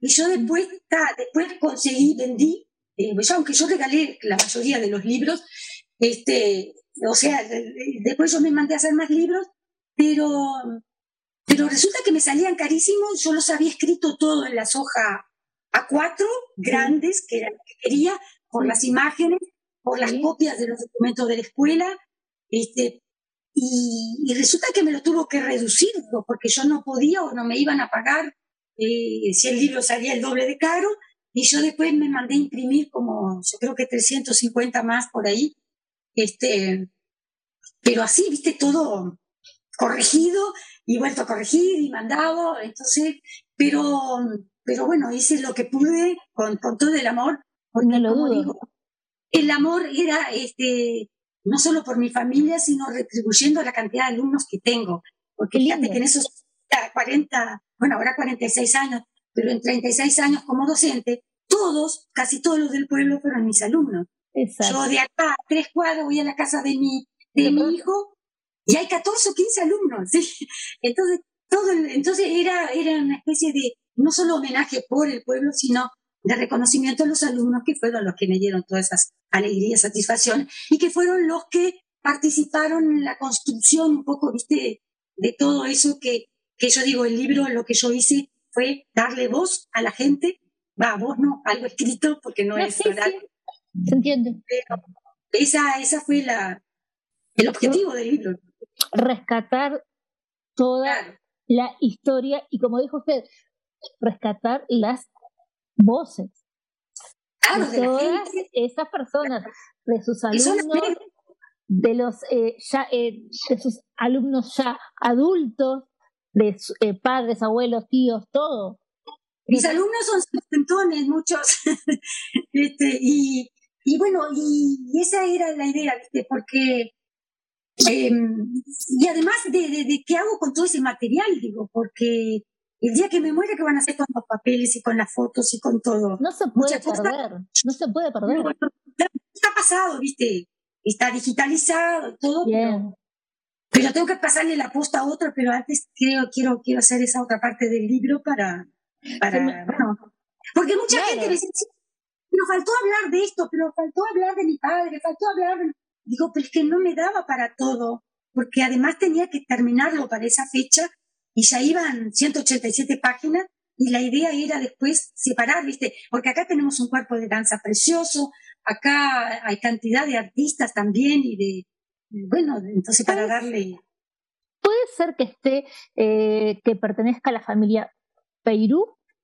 Sí, sí, Juan Peirú era uno de los, y de los Suárez de Lima, que fueron, ¿viste? Suárez de Lima. Acá, y tengo familia Suárez de Lima, tengo familia Suárez de Lima claro, ¿viste? incluso ellos cantaban, eh, nos cantaban gratis en las primeras semanas de bichadero que organizábamos, eran también así, a campo abierto, este, y hacíamos fogones y hacíamos este, todo gratis. Salíamos a pedir a veces alguna donación para, para algún estanciero y ellos tocaban gratis. Eran amigos de estos señores que te decían que ayudaran el libro.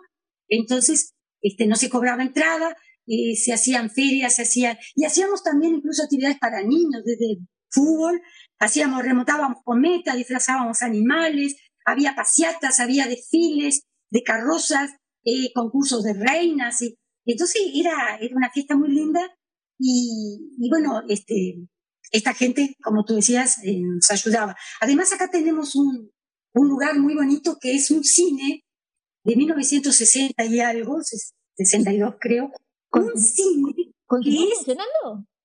No, el cine hace mucho que dejó de funcionar, después pasó a, la intendencia, pero ya las máquinas no estaban más. Hoy es la sala de la cultura, pero tiene un, es un escenario, están todas las butacas y un lugar donde se realiza, bueno, ahora con la pandemia no se han realizado. Bien, eh, pero hacían la fiesta de la escuela, a veces del, de, jardín o algo, cuando, cuando resultaba demasiado chico el espacio de la escuela, el cuerpo de danza, que, hacemos teatro, danza y hacemos de todo. Y ese cine, hablando de los artistas, de estos artistas locales, eh, eh, había eh, artistas este, incluso internacionales, Horacio Guaraní, este, varios de los conjuntos argentinos actuaban acá. Llegaron a... foto, es un cine precioso, increíble para un pueblo chico, que yo te decía también la, la ventaja de que Vichadeo, por un lado, el estar bastante aislado, fue siempre un pueblo muy, muy, muy creativo que tuvo que valerse por sí mismo. Entonces acá, como te decía, desde que había banco, había CAP, había cosas que en otras villas no había, acá tenía que haber. tenía que haber porque estábamos muy lejos. Es que llama la atención que, un, eh, que una localidad tan alejada de la capital este, tenga tantas actividades. Uno puede pensar, ah, bueno, es un pueblito perdido, es una calle y nada más. No, actividades 100.000. También, claro. este, digo, me encanta que tenga toda esa movida cultural a través de los años. Sí, sí, sí, viste, y en eso que, que, hacíamos en las comisiones eh, para el Día del Patrimonio, incluso acá a veces hacíamos las fiestas del patrimonio, actividades del patrimonio, yo hacía mucho con Luis el Liceo también, este, porque claro, siempre fueron, mis alumnos fueron el alma de todo, ¿viste? Y, y el, para el Día del Patrimonio, eh, me acuerdo que a veces teníamos que pedir para Montevideo, para que nos dejaran, este, hacer, lo hacíamos en septiembre, no hacíamos en octubre. Y sí, ¿por qué hacen en septiembre? Porque claro, en la semana Farropilla y Rivera, muy relacionadas al pleno del libramento. Y nosotros, bueno, estamos en Rivera también, y hacíamos en, en septiembre, cuando no era la fecha, como diríamos, eh, nacional. Este, pero tal, lo hacíamos con toda nacionalidad, con todo amor, porque...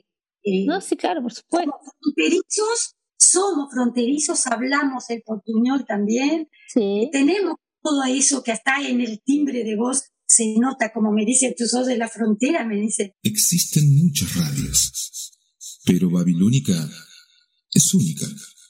Probada.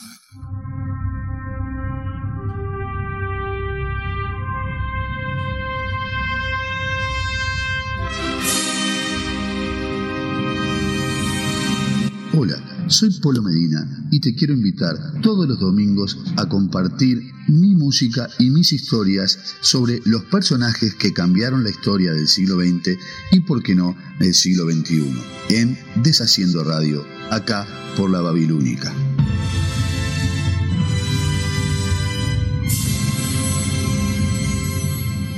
Deshaciendo Radio, 20 horas Montevideo y Buenos Aires, una de la madrugada Madrid y 19 horas Asunción y New York. La Babilónica tiene una puerta que abrimos poco, la puerta del cuarto del fondo, porque ahí guardamos todo lo que no queremos que se escuche. Te esperamos todos los domingos a las 22.30 horas por Babilónica Radio. Si no nos vemos, nos escuchamos.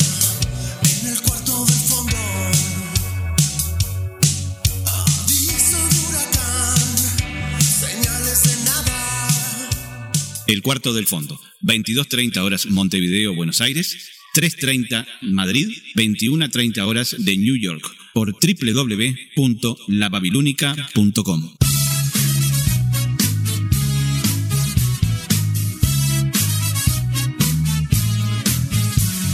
Hola, soy Fabricio Martínez y te invito todos los miércoles a partir de las 22 horas a Ojo al Gol, un programa donde hablaremos del deporte nacional y de la actividad de los uruguayos en el exterior, acá, en la Babilónica Radio. Si no nos vemos, nos escuchamos.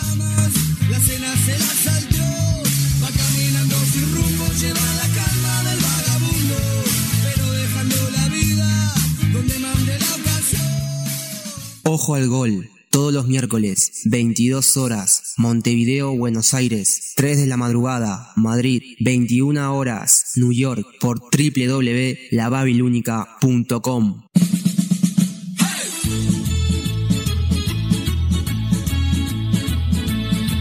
Hay gente que lo intenta muchas veces. Para nosotros, este es el último intento. Luis Miseli y Jorge Melgarejo te esperan todos los sábados de 20 a 22 horas para compartir lo que tengan a mano. Aquí, en Babilónica Radio. Si no nos vemos, nos escuchamos. El último intento, todos los sábados a las 20 horas de Montevideo y Buenos Aires, a las 19 horas de New York y a la 1 de la madrugada de Madrid, por www.lababilúnica.com. Ready? Ringo, keep your bit dead. Ringo! First one, very initial attack. One, two, three.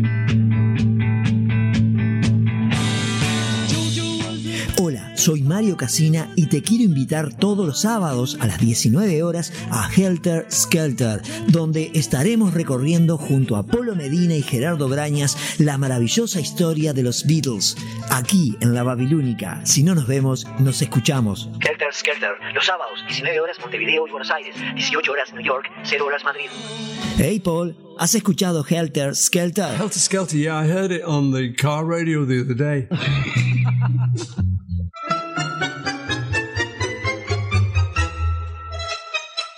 Si yo tuviera cinco mangos, ya te vi a venir a vos. ¡Viejo! ¡Usted es un tigre! Va, va a ver qué, qué tango le, le voy a fabricar. ¿Tango? Fuera de aquí, a tu.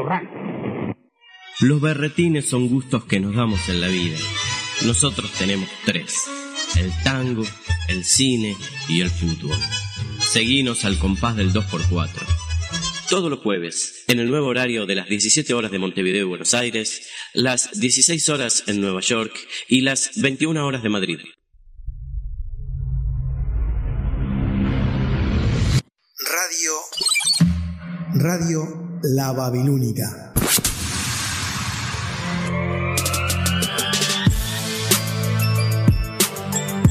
La radio que marca tendencia.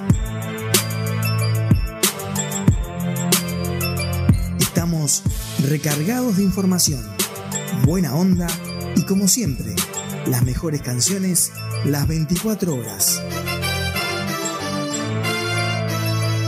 Radio La Babilónica.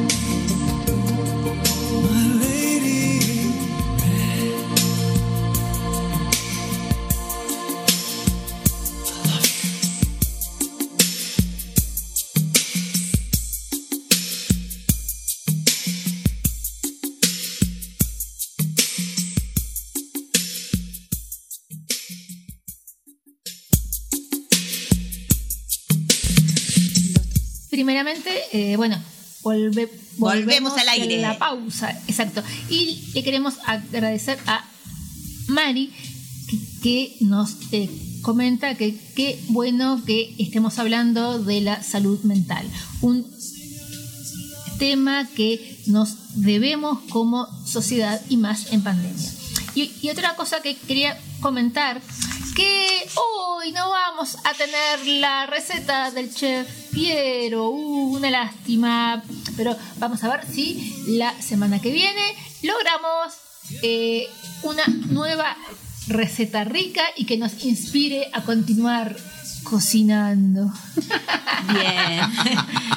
Bueno, ¿A también. quiénes les gusta cocinar? Qué buen chiste. Qué buen chiste, Vero, sí. Bueno, sí, hay, ca- hay un oyente que nos escribe, Néstor de Punta Rieles, que dijo, dice lo siguiente, perdón. Dejé una reseña que me parece importante decirlo, dice. A ver, se trata de la distimia, una falencia más leve que la depresión, pero que tiene los mismos problemas. Bueno, muchísimas gracias. Eh, Néstor también nos escribió felicitándonos. Eduardo, Álvaro, Rodolfo. Y bueno, también le agradecemos. Y un abrazo también a Sandra Torres, que se recupere, a Estrella y a Lem. Sí, continuamos. Bueno, Lau, eh, tú nos tenías algo para comentar, ¿verdad? Sí, mi columna, antes que ¿Tu nada. columna de sí, hoy? La segunda parte de la entrevista va para el próximo. Ah, exacto. Eh, y le agradecemos. disculpas y a su vez eh, le agradecemos a Griselda y para mantenerlos con la intriga y la emoción latente, este, la segunda parte de la entrevista realizada a Griselda Rodríguez la pasaremos la semana que el próximo sábado. O sea, síganos y escúchenos también eh, para continuar eh, aprendiendo, conociendo eh, a esta hermosa mujer que la verdad multifacética y que, ha, que ha estado recolectando la historia de Bicha. Bien, seguimos. Hay un beso también a Virginia Saurrole y a Virginia Puyares de Agropecuaria. Eh, eh, de productos agropecuaria que nos está escuchando. Y un Saludo abrazo. también para Carmen desde la zona de Punta Carretas que está escuchando también el programa de o el día de hoy de Dos Ventanas al Mundo. Bien, y un abrazo también a mi querida familia de España que también está escuchando a todos. Les mando un abrazo bien grande y bueno, y seguimos. Y bueno, ya estaba hablando de Virginia Puyares. Tiene frutos secos, semillas, harinas de cereales. Es licenciada en nutrición, hace asesoramiento y pedidos al 099 124 489 y también tiene la, eh, la agropecuaria que ahí vende granos y raciones en Avenidas Pérez Butler, Manzana 145 Solar 2.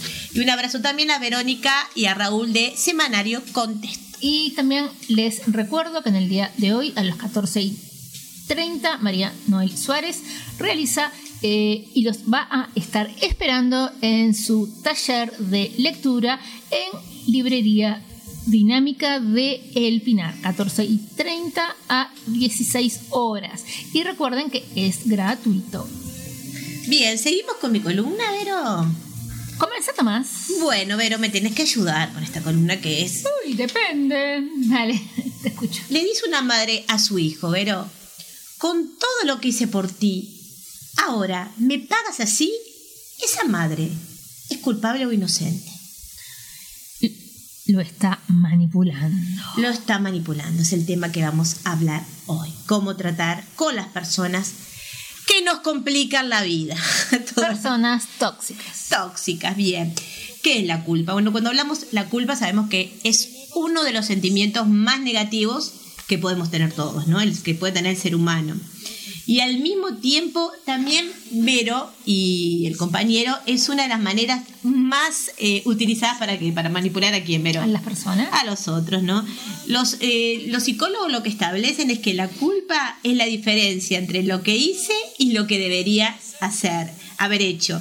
Entre lo que quiero y lo que debería hacer y bueno todos sabemos bien que eh, esa manera de que nos hacen sentir, nos quieren hacer sentir culpables, bueno, y cómo manejar, ¿no? Y no sentirnos así, porque ¿qué nos pasa con la culpa? Es horrible. La culpa nos paraliza. es una forma de paralizarnos, ¿no? Nos impide muchas veces, eh, perdón, seguir desarrollando todo el potencial que nosotros tenemos. ¿No? La culpa es como si fuera venganza, fuera odio. Es, como, claro, y es como que nosotros mismos no- nos estuviéramos haciendo un boicot, ¿no? Disculpen. Vivir con culpa es vivir con cadena perpetua, porque nos pasamos todo el tiempo boicoteándonos.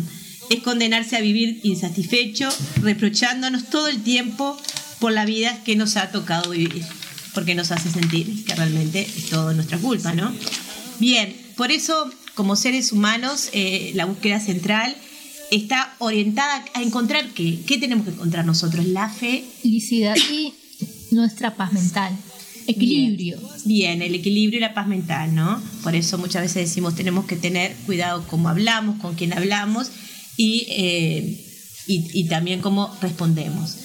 Eh, porque nosotros fuimos creados para qué? Para gozar, para crecer, para desarrollarnos, para cumplir nuestros propósitos y satisfacer, Verónica, nuestras necesidades y, alcan- y alcanzar lo que todos queremos, ¿no? Y queremos también por los demás, ¿no? Lo que nos eh, alcanzar la alegría, la felicidad y la alegría.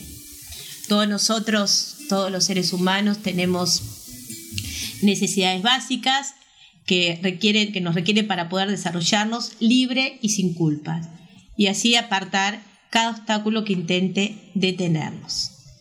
Eh, algunas de las necesidades que nosotros tenemos ¿no? como seres humanos, que todos tenemos y, y también nos ayuda a, a, a fortalecernos a nosotros mismos, ¿no? Porque todos tenemos fortalezas y debilidades.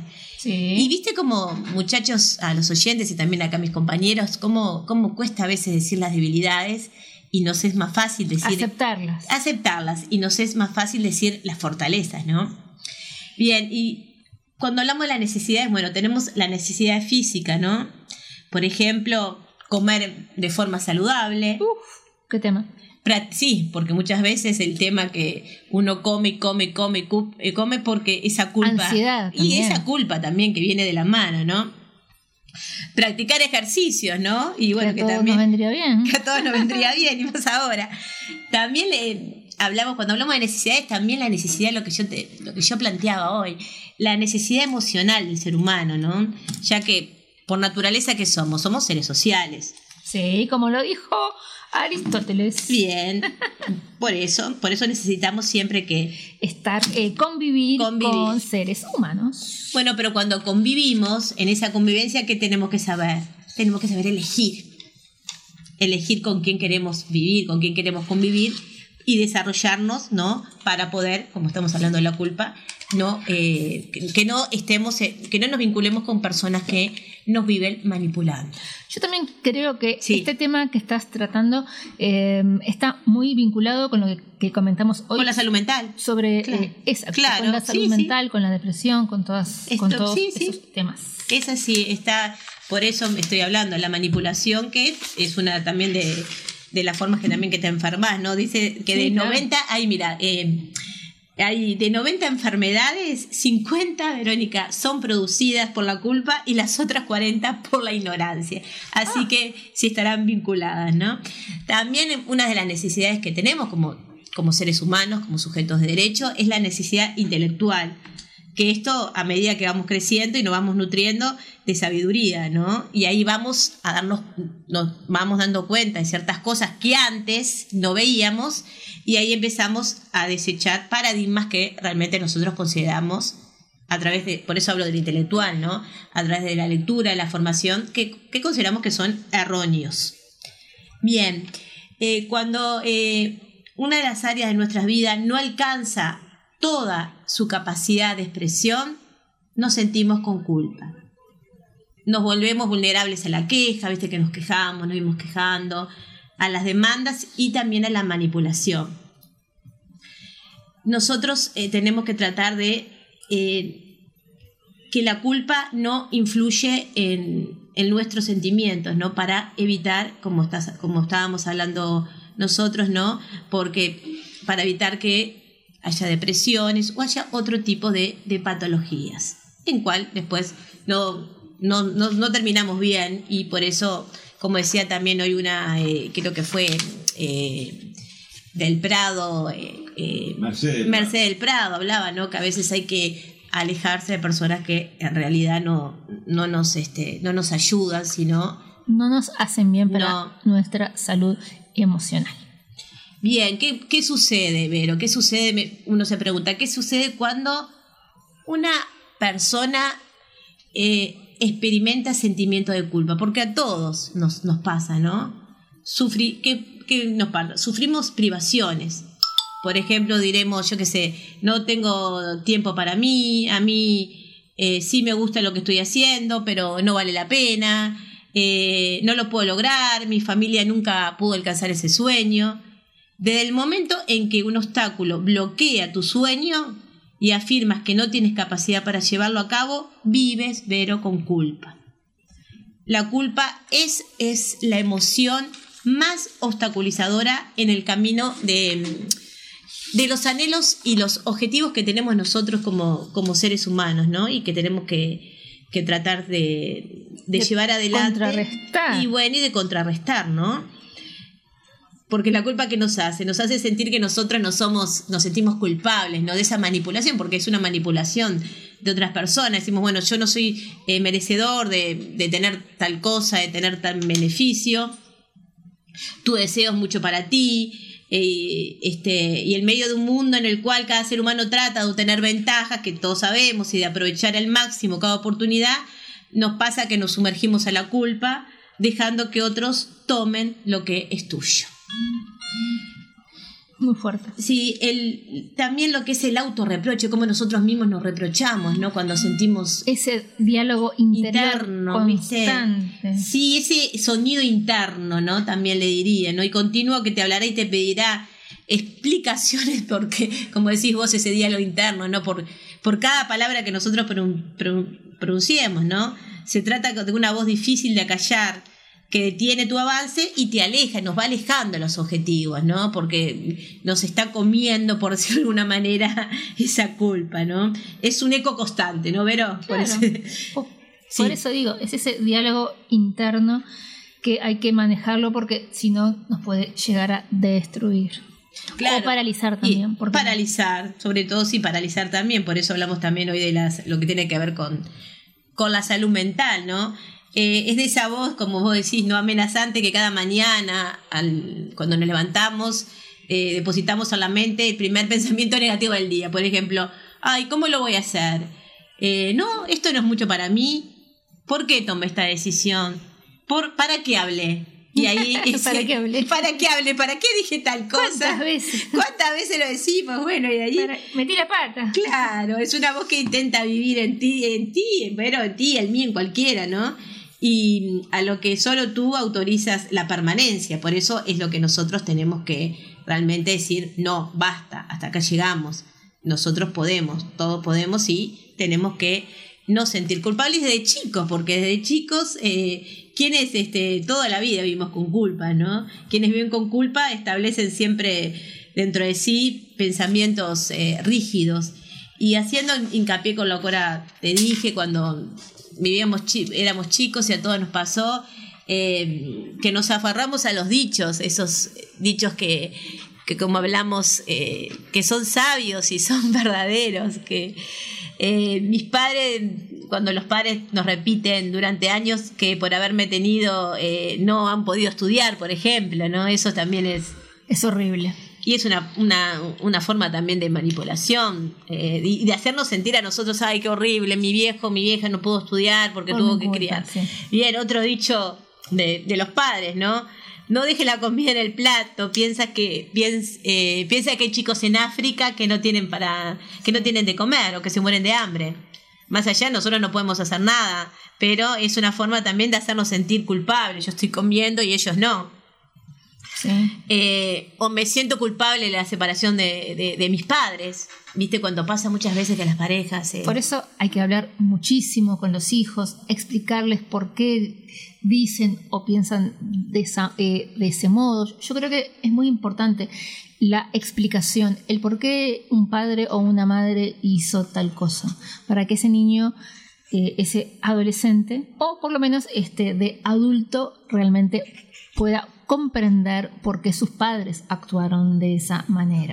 Comprender y perdonar. Y bueno, pero muchísimo. Ah, sí, el perdón este, nos libera, nos libera de todo. Por eso siempre es, más allá de todo, de estas manipulaciones, de esta culpa que sentimos, tenemos que perdonar también, ¿no? Eh, pero en, en ese sentido te decía que muchas veces este, hasta los padres manifiestan, ah, bueno, nos separamos porque. eh, culpan a veces hasta, hasta los hijos, ¿no? Lo quieren hacer sentir y los, los manipulan. Ahí a veces no digo que sea siempre así. O los hijos sí. se o se sienten culpables. culpables. Están los dos, claro. Los hijos, ah, no se habrán separado porque yo, ponele un ejemplo, me, me portaba mal y no los dejaba estar tranquilos, nos hacía rezongar. Y Nos sacaba buenas notas en el, en el colegio. En la escuela o en el liceo. O también no tuvo- hacía caso, respondía. Tuve un padre ausente toda mi vida y debía hacerme cargo de mis hermanos, pero no supe cómo. Yo tengo la culpa de sus situaciones actuales. Sus hermanos eh, de repente no consiguieron lo que no son felices, entonces esa persona se eh, piensa que en realidad es por su culpa, ¿no? Que él maneja el control remoto de tus emociones y pensamientos. Quien decide Debe ser uno mismo. debe ser uno mismo más allá y, y también muchas veces sentimos culpa, eh, las personas sienten culpa por ser felices. Pregunta, ¿cómo puedo ser feliz si mi hermana no lo es? O mi hijo. O mi hijo, o, o sea que desperdiciamos más horas tratando de conformar también y gustar a, a los otros que en ocuparnos de nuestra propia vida. Eh, justamente en relación a eso, eh, a lo que tú comentaste recién, Fabián Togna, Togna solo nos decía la felicidad sin culpa. La felicidad tal cual, gracias. ¿Qué Fabián. tema? Qué tema, sí. Bien, y cuando digo que desperdiciamos también más horas tratando de conformar a los demás, sí es verdad, ¿no? Y no nos ocupamos nuestra vida. Que eh, hacemos algo para complacer a los demás que en realidad nosotros no queremos, no nos sentimos mal, ¿no?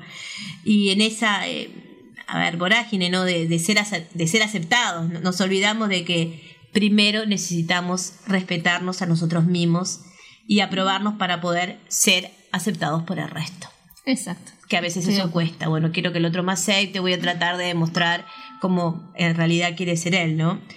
Eh, y, y como yo hablaba, también las culpas ajenas las, las hacemos muchas veces propias.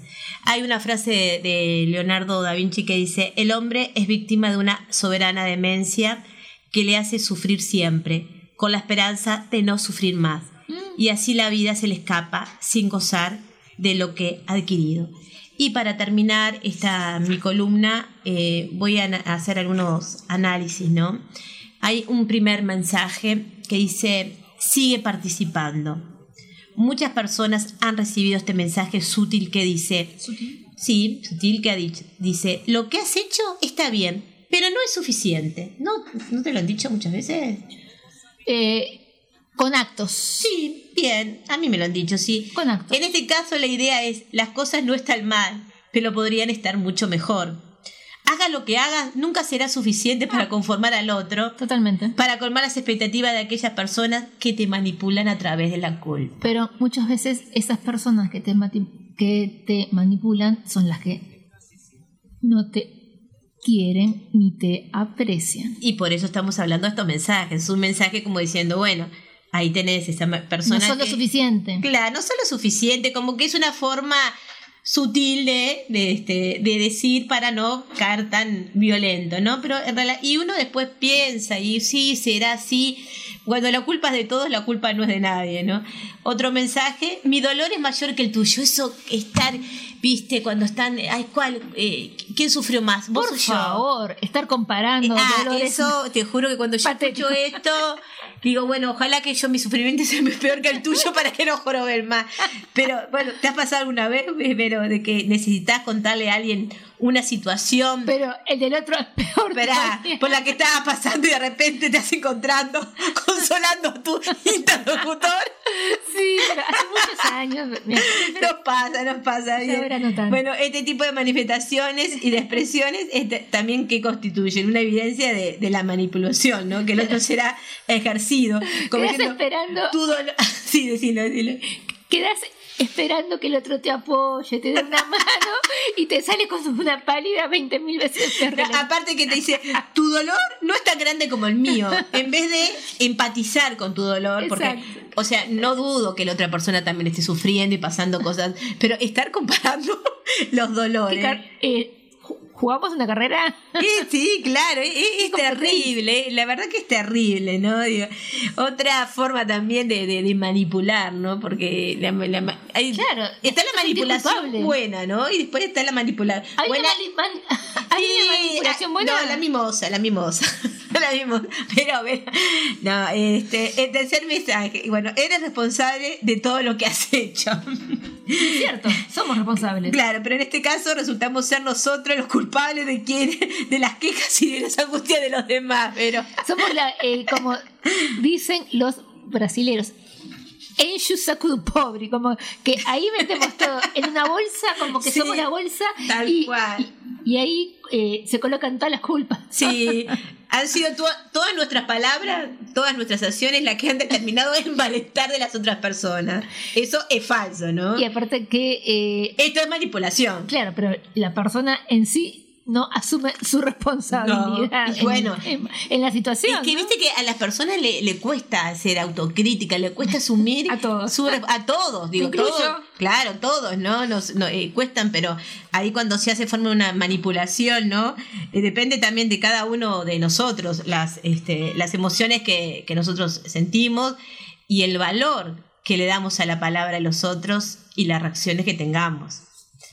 Eh, sabemos que cada uno de nosotros somos responsables de la, de la actitud que asumimos frente a la circunstancia y a los hechos. Y también sabiendo esto, sabemos cómo enfrentarnos a los demás. Desde, mm, y para ya finalizar, desde pequeños se nos hizo creer una gran mentira. Y eso es tal cual, tal cual, tal cual.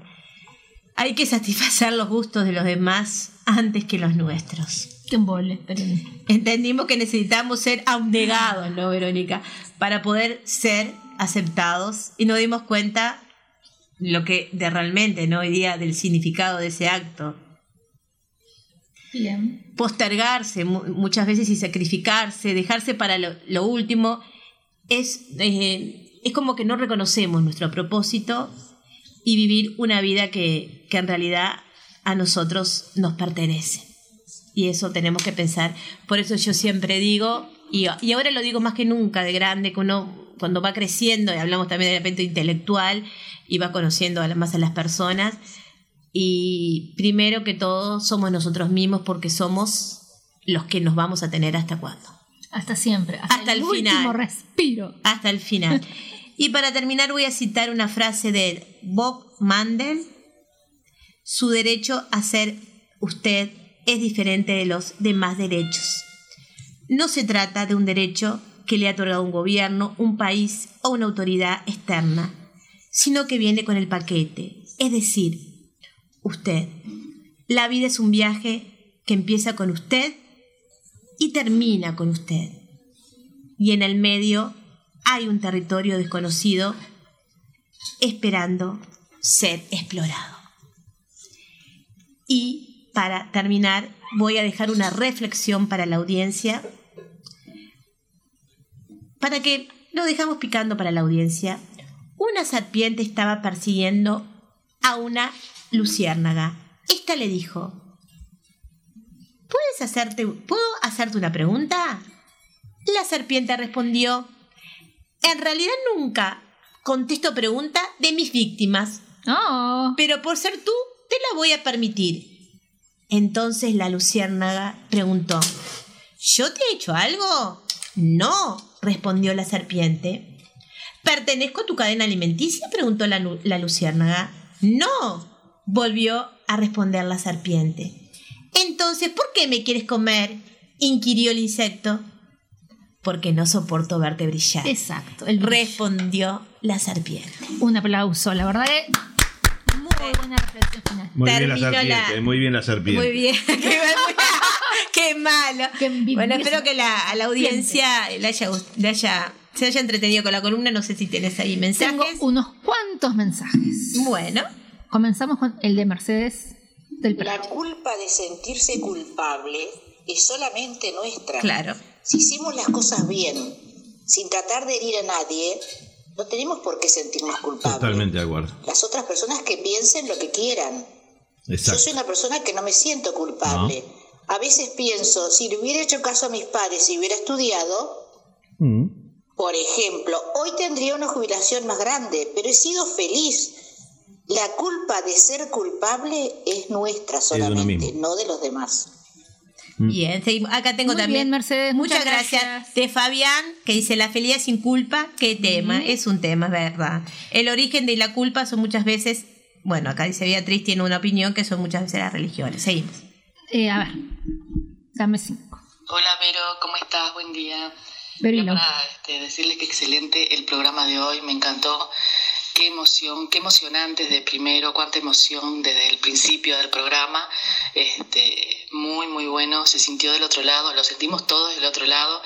Este, la emoción que había y que hay aún este, en el programa. Este, les mando besos, eh, bueno, para vos, Vero, para Laura, este, saludos para Jorge y bueno, nos vemos, besitos. Me parecía voz conocida. Eh, Katy, eh, Un abrazo, muchas Pati. gracias por el mensaje y además espero, eh, bueno, esperamos que tengas, eh, que en tu operación to- todo salga bien y tengas una buena recuperación. Arriba. También, sí, exacto. También eh, saludos a Wilson de eh, del barrio Ituzaingó.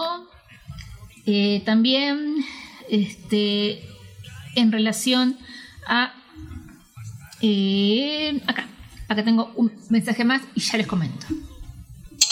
Hola, Laura Vero, está muy bueno el programa. Somos Mariana y. Ramiro, te estamos escuchando. Ay, mi amor.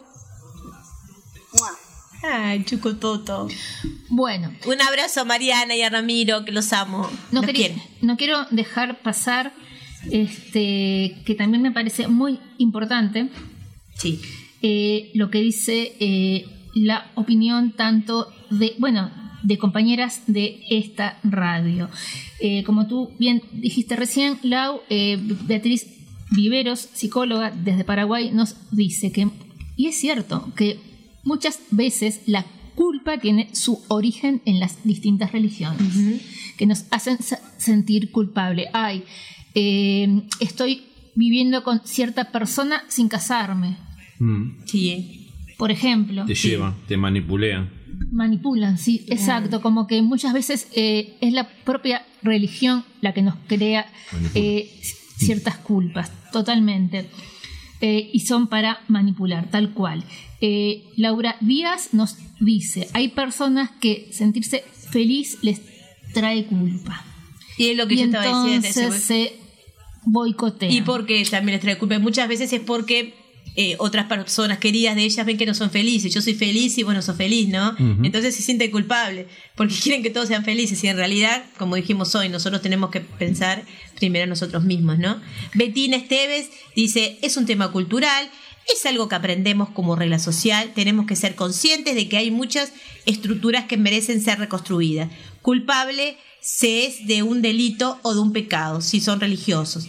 Por lo demás, somos responsables de nuestras acciones como adultas. Es mi opinión. Muy Totalmente bien. de acuerdo. De acuerdo. También es verdad que necesitamos el reconocimiento de un otro y es cuando permitimos que la opinión de los demás nos afecte. Bien. Y también Beatriz Viveros agrega que, eh, que, mm, que la culpa tiene su origen también en la cultura y se ha transmitido de generación en generación.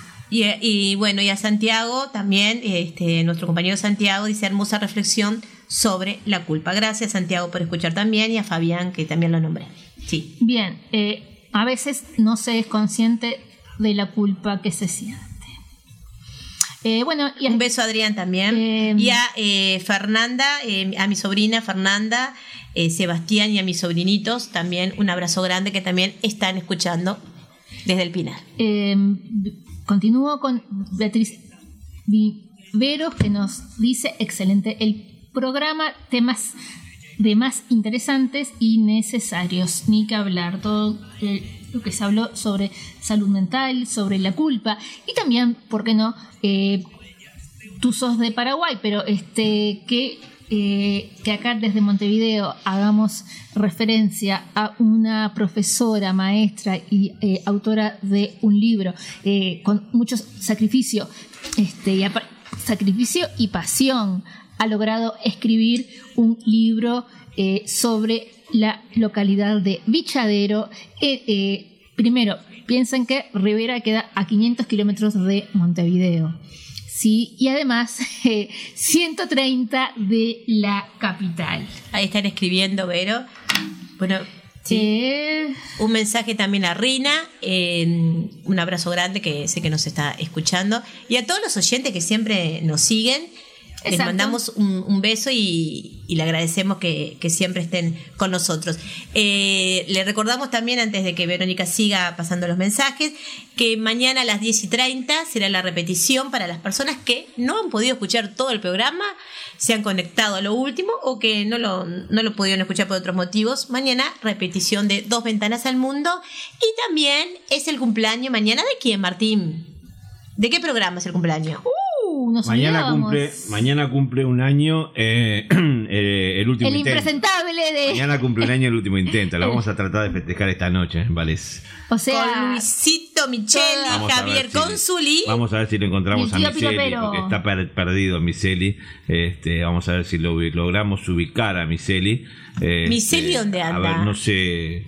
Está viajando por el mundo. Ay, qué Eh, lindo. Qué, tráelo de vuelta. qué envidia, hablando de. Pero Este- esa envidia buena, ¿no? Qué envidia, qué envidia, envidia. Vamos a ver si lo encontramos para esta noche para festejar juntos el primer año del último intento en la Babilónica Radio. Ay, no hay fiesta porque yo quiero ir. Nosotros cuando hagamos un año tenemos que hacer fiesta. A ver, si llegamos al año hacemos fiesta. Bueno, un abrazo. Bueno, ¿Cómo si llegamos al año? llegamos a- Ay, yo espero que sí. bueno, bueno, un beso a, a, a- a Jorge por el, por el cumpleaños, a Javier y a Luisito. Un abrazo grande y que sigan, eh, sigan con sus éxitos. Se lo deseamos de corazón las compañeras acá de Dos Ventanas al Mundo. Y les recordamos a todos aparte que hoy a partir de las 19 horas que tenemos. Helter Skelter. ¿Con eh, quién? Con Polo Medina, Bra- eh, Gerardo Brañas y Ma, ma, Mari. Mario.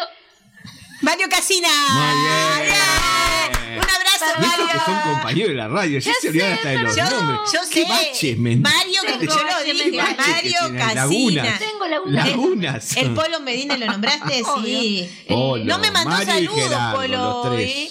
Se extrañó el saludo de Polo. Polo Medina, Gerardo Brañas y Mario Casinas, hoy a las 19 horas en Helter Skelter, haciendo referencia, como siempre, a los Beatles y pasando muy buenas canciones de los Beatles, obviamente. De Y 19.30 a 20.30. Y a partir de las 20.30 y hasta adelante, que las velas ardan. Hoy me parece que va a ir tarde. se festeja el No cumpleaños. sé por qué. Ay, podemos ir. Tarde. Hoy creo que va hasta tarde el programa. ¿Podemos irme, este Martín Melgarejo? ¿Qué le pasó? Martín Tiene Melgarejo. otro bache, tiene otro bache. No, ya develaron todos mis secretos, ya todo el mundo sabe. ya me saqué los lentes de Clark Kent y volví No, a ser Superman. eso. Vas a ¿Qué? estar- van a estar festejando eh, y los invitamos al festejo eh, de Es íntimo. el último intento. Ah, pensé que a iba a el 20 programa. y Es 30. íntimo. Es íntimo. sí, yo pensé que ibas a decir el festejo de su cumple aniversario, pero sus No. 17 años de casada. Ay, Ni se no lo recuerdes. No hay festejo. Bueno, eh, Ay, ya hubo festejo. Ah, bueno, no, me- mejor de esas cosas Fue no hablemos uni- que unipersonal fue. hora- hora- ah, horario de protección al menor. no, no llegamos ni a eso. Fue unipersonal el festejo. Sin, sin hablar de eso, a ver, Martín, yo eh, pedí a mis compañeros, a la le pedí producción. disculpas. Sí, le Eh. pediste, yo le pedí un libro y todavía lo estoy esperando. Se hacen los bobos, no me contestan. Uh, ¿Estás Ah, mangueando en la radio? Los libros. ¿Estás mangueando la radio, Laura? libros a producción. A otra cosa también quería decir, un beso también a mi gran amigo, al profesor, que ayer el programa estuvo Ah, espectacular. espectacular, De- espectacular. Del principio Que el al programa fin. se llama. Bueno. La noche boca. Bien, bien. De Vengo como, a, Fede. vengo como a tomarles clase acá. A ver, De- a examen. tomar A examen. tomar de mi examen. amigo Federico de la Torre y mi queridísimo amigo Luis Miseli. Y con toda eh, la participación, Y la participación de los distintos, distintos. panelistas de diversas partes del continente. Así que tenemos hasta panelistas de diversas partes del Totalmente. continente. Eh, Chile, Brasil, Cuba, Sí, están escribiendo, sí, tal cual. Paraguay sí. creo que Beatriz también participó, no lo recuerdo bien. Eh, una cosa más. Eh, quiero eh, pasar este último mensaje que nos ha llegado. Mari nos dice, nuestro crítico interior a veces es el más dañino. Esas voces que escuchamos permanentemente. Muy buen programa, muchachas, y muy buena tu reflexión, y es cierto. Muchísimas gracias. Nuestra voz interna que nos persigue continuamente. Mi voz interna tratar- dice en este momento. eh, Nos tenemos que ir. Nos tenemos Exacto. que ir porque si no nos sacan del Se aire. terminó el programa. Nos sacan del aire, ¿sabías? Programa número 30. Bueno, trigésimo programa. Exacto. Se termina. Bueno, Eh, Lau. Bueno, pero. Bueno, acá viene el momento, el momento más jocoso, la Pero reflexión. viste que siempre terminamos con alegría, En con el una final. sonrisa. Viene de todo, hay emoción, hay de todo en el programa. Nos ponemos a llorar. Aparte, y bueno, esto está bueno porque ensayan. somos seres humanos. Esto para Bien. que la gente lo escuche. Ellos Y lo graben. ensayan, ensayan Qué esto. Esta parte. Eso es ella manipulación, la eso manipulación. antes. No, ellas no están escuchando ahora. No, no, Eh, Esta parte ya la hacen- lo ensayan antes de comenzar el Muchas programa. veces. Muchas veces, muchas veces. Y sale perfecto como ustedes lo van a escuchar ahora. Ah, antes un, Sí. también un saludo grande a Valeria y a Nico que nos están escuchando también. Y Eh, ahora, sí. Eh, algo antes, eh, queremos nuevas recetas del chef Piero y lo estamos esperando la semana que viene con nuevas recetas. Bueno, Lau, eh, acá sí llegó ya lo último, un mensaje. eh, A ver, léelo, porque si no después nos reprocha. Esperen, esperen. Eh, este libro de Bichadero se puede conseguir eh, al dirigiéndose al correo grisel con C de casa, grisel 007 arroba gmail.com y también yo eh, tenemos el celular de Griselda si ustedes quieren acceder a su hermoso libro y enterarse más sobre esta localidad que tiene mucho para dar y sigue dando mucho. Antes de despedirnos, yo quiero agradecer también. Me han llegado muchos mensajes privados. Que Esta es la despedida más larga de la Pará, historia muchos que mensajes privados en el cual gente que está visualizando y ya conoce nuestra radio, la radio babilónica, es una radio de todos, porque más que el programa Dos Ventanas al Mundo, somos un colectivo. Bueno, todos esos oyentes que se están eh, empezando a, Unir. a unir a, a, a todo, a la programación, porque nosotros somos un todo, ¿no? Bueno, les agradezco, pero pongan mensaje, este, lo- los mensajes que he recibido. Y los que no contesto, bueno, eh, discúlpenme, no, no tengo tiempo. Ay, qué Reitero. mala, ¿viste? grisel007 arroba gmail.com se comunican con ella y ella gentilmente les envía un ejemplar de este libro obviamente que hay que pagárselo claro ¿Hay que pagarlo? Obvio. obviamente Claro. digo esto tiene todo un trabajo No, eh, lo digo en broma, sí, sí. edición fotografía et- etcétera et- tiempo etcétera etcétera etcétera bueno, Bueno, Vero, nuestra parte. Laura eh, hasta el próximo sábado si no nos vemos Nos escuchamos. y nos leemos ¿Por dónde? por la Babilónica Radio en Dos Ventanas al mundo. al Mundo. Hasta el sábado y que tengan buen fin de semana. Un abrazo gigante a todos los babilónicos y a nuestros compañeros, el doble. Buen fin de semana largo. mismo momento que ella me lo mande. Y eso que yo, para no agobiar con flores a María, para no asediarla con mi antología de sábana fría y alcoba vacía, para no comprarla con bisutería, ni ser el fantoche que va en romería con la cofradía del santo reproche. Tanto la quería que tardé en aprender a olvidarla. 19 días y 500 noches. Y regresé a la maldición del cajón sin su ropa, a la perdición de los bares de copas, a las cenicientas de saldo y esquina. Y por esas ventas del fino laína.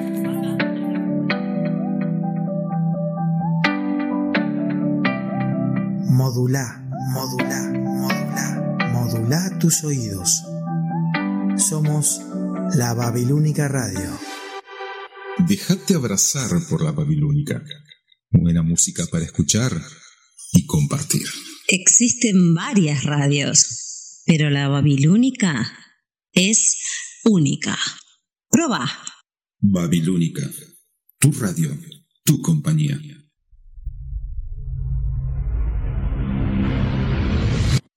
Radio. Radio La Babilónica.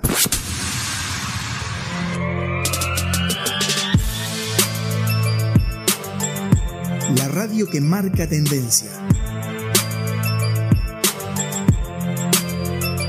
Estamos recargados de información, buena onda y como siempre, las mejores canciones las 24 horas.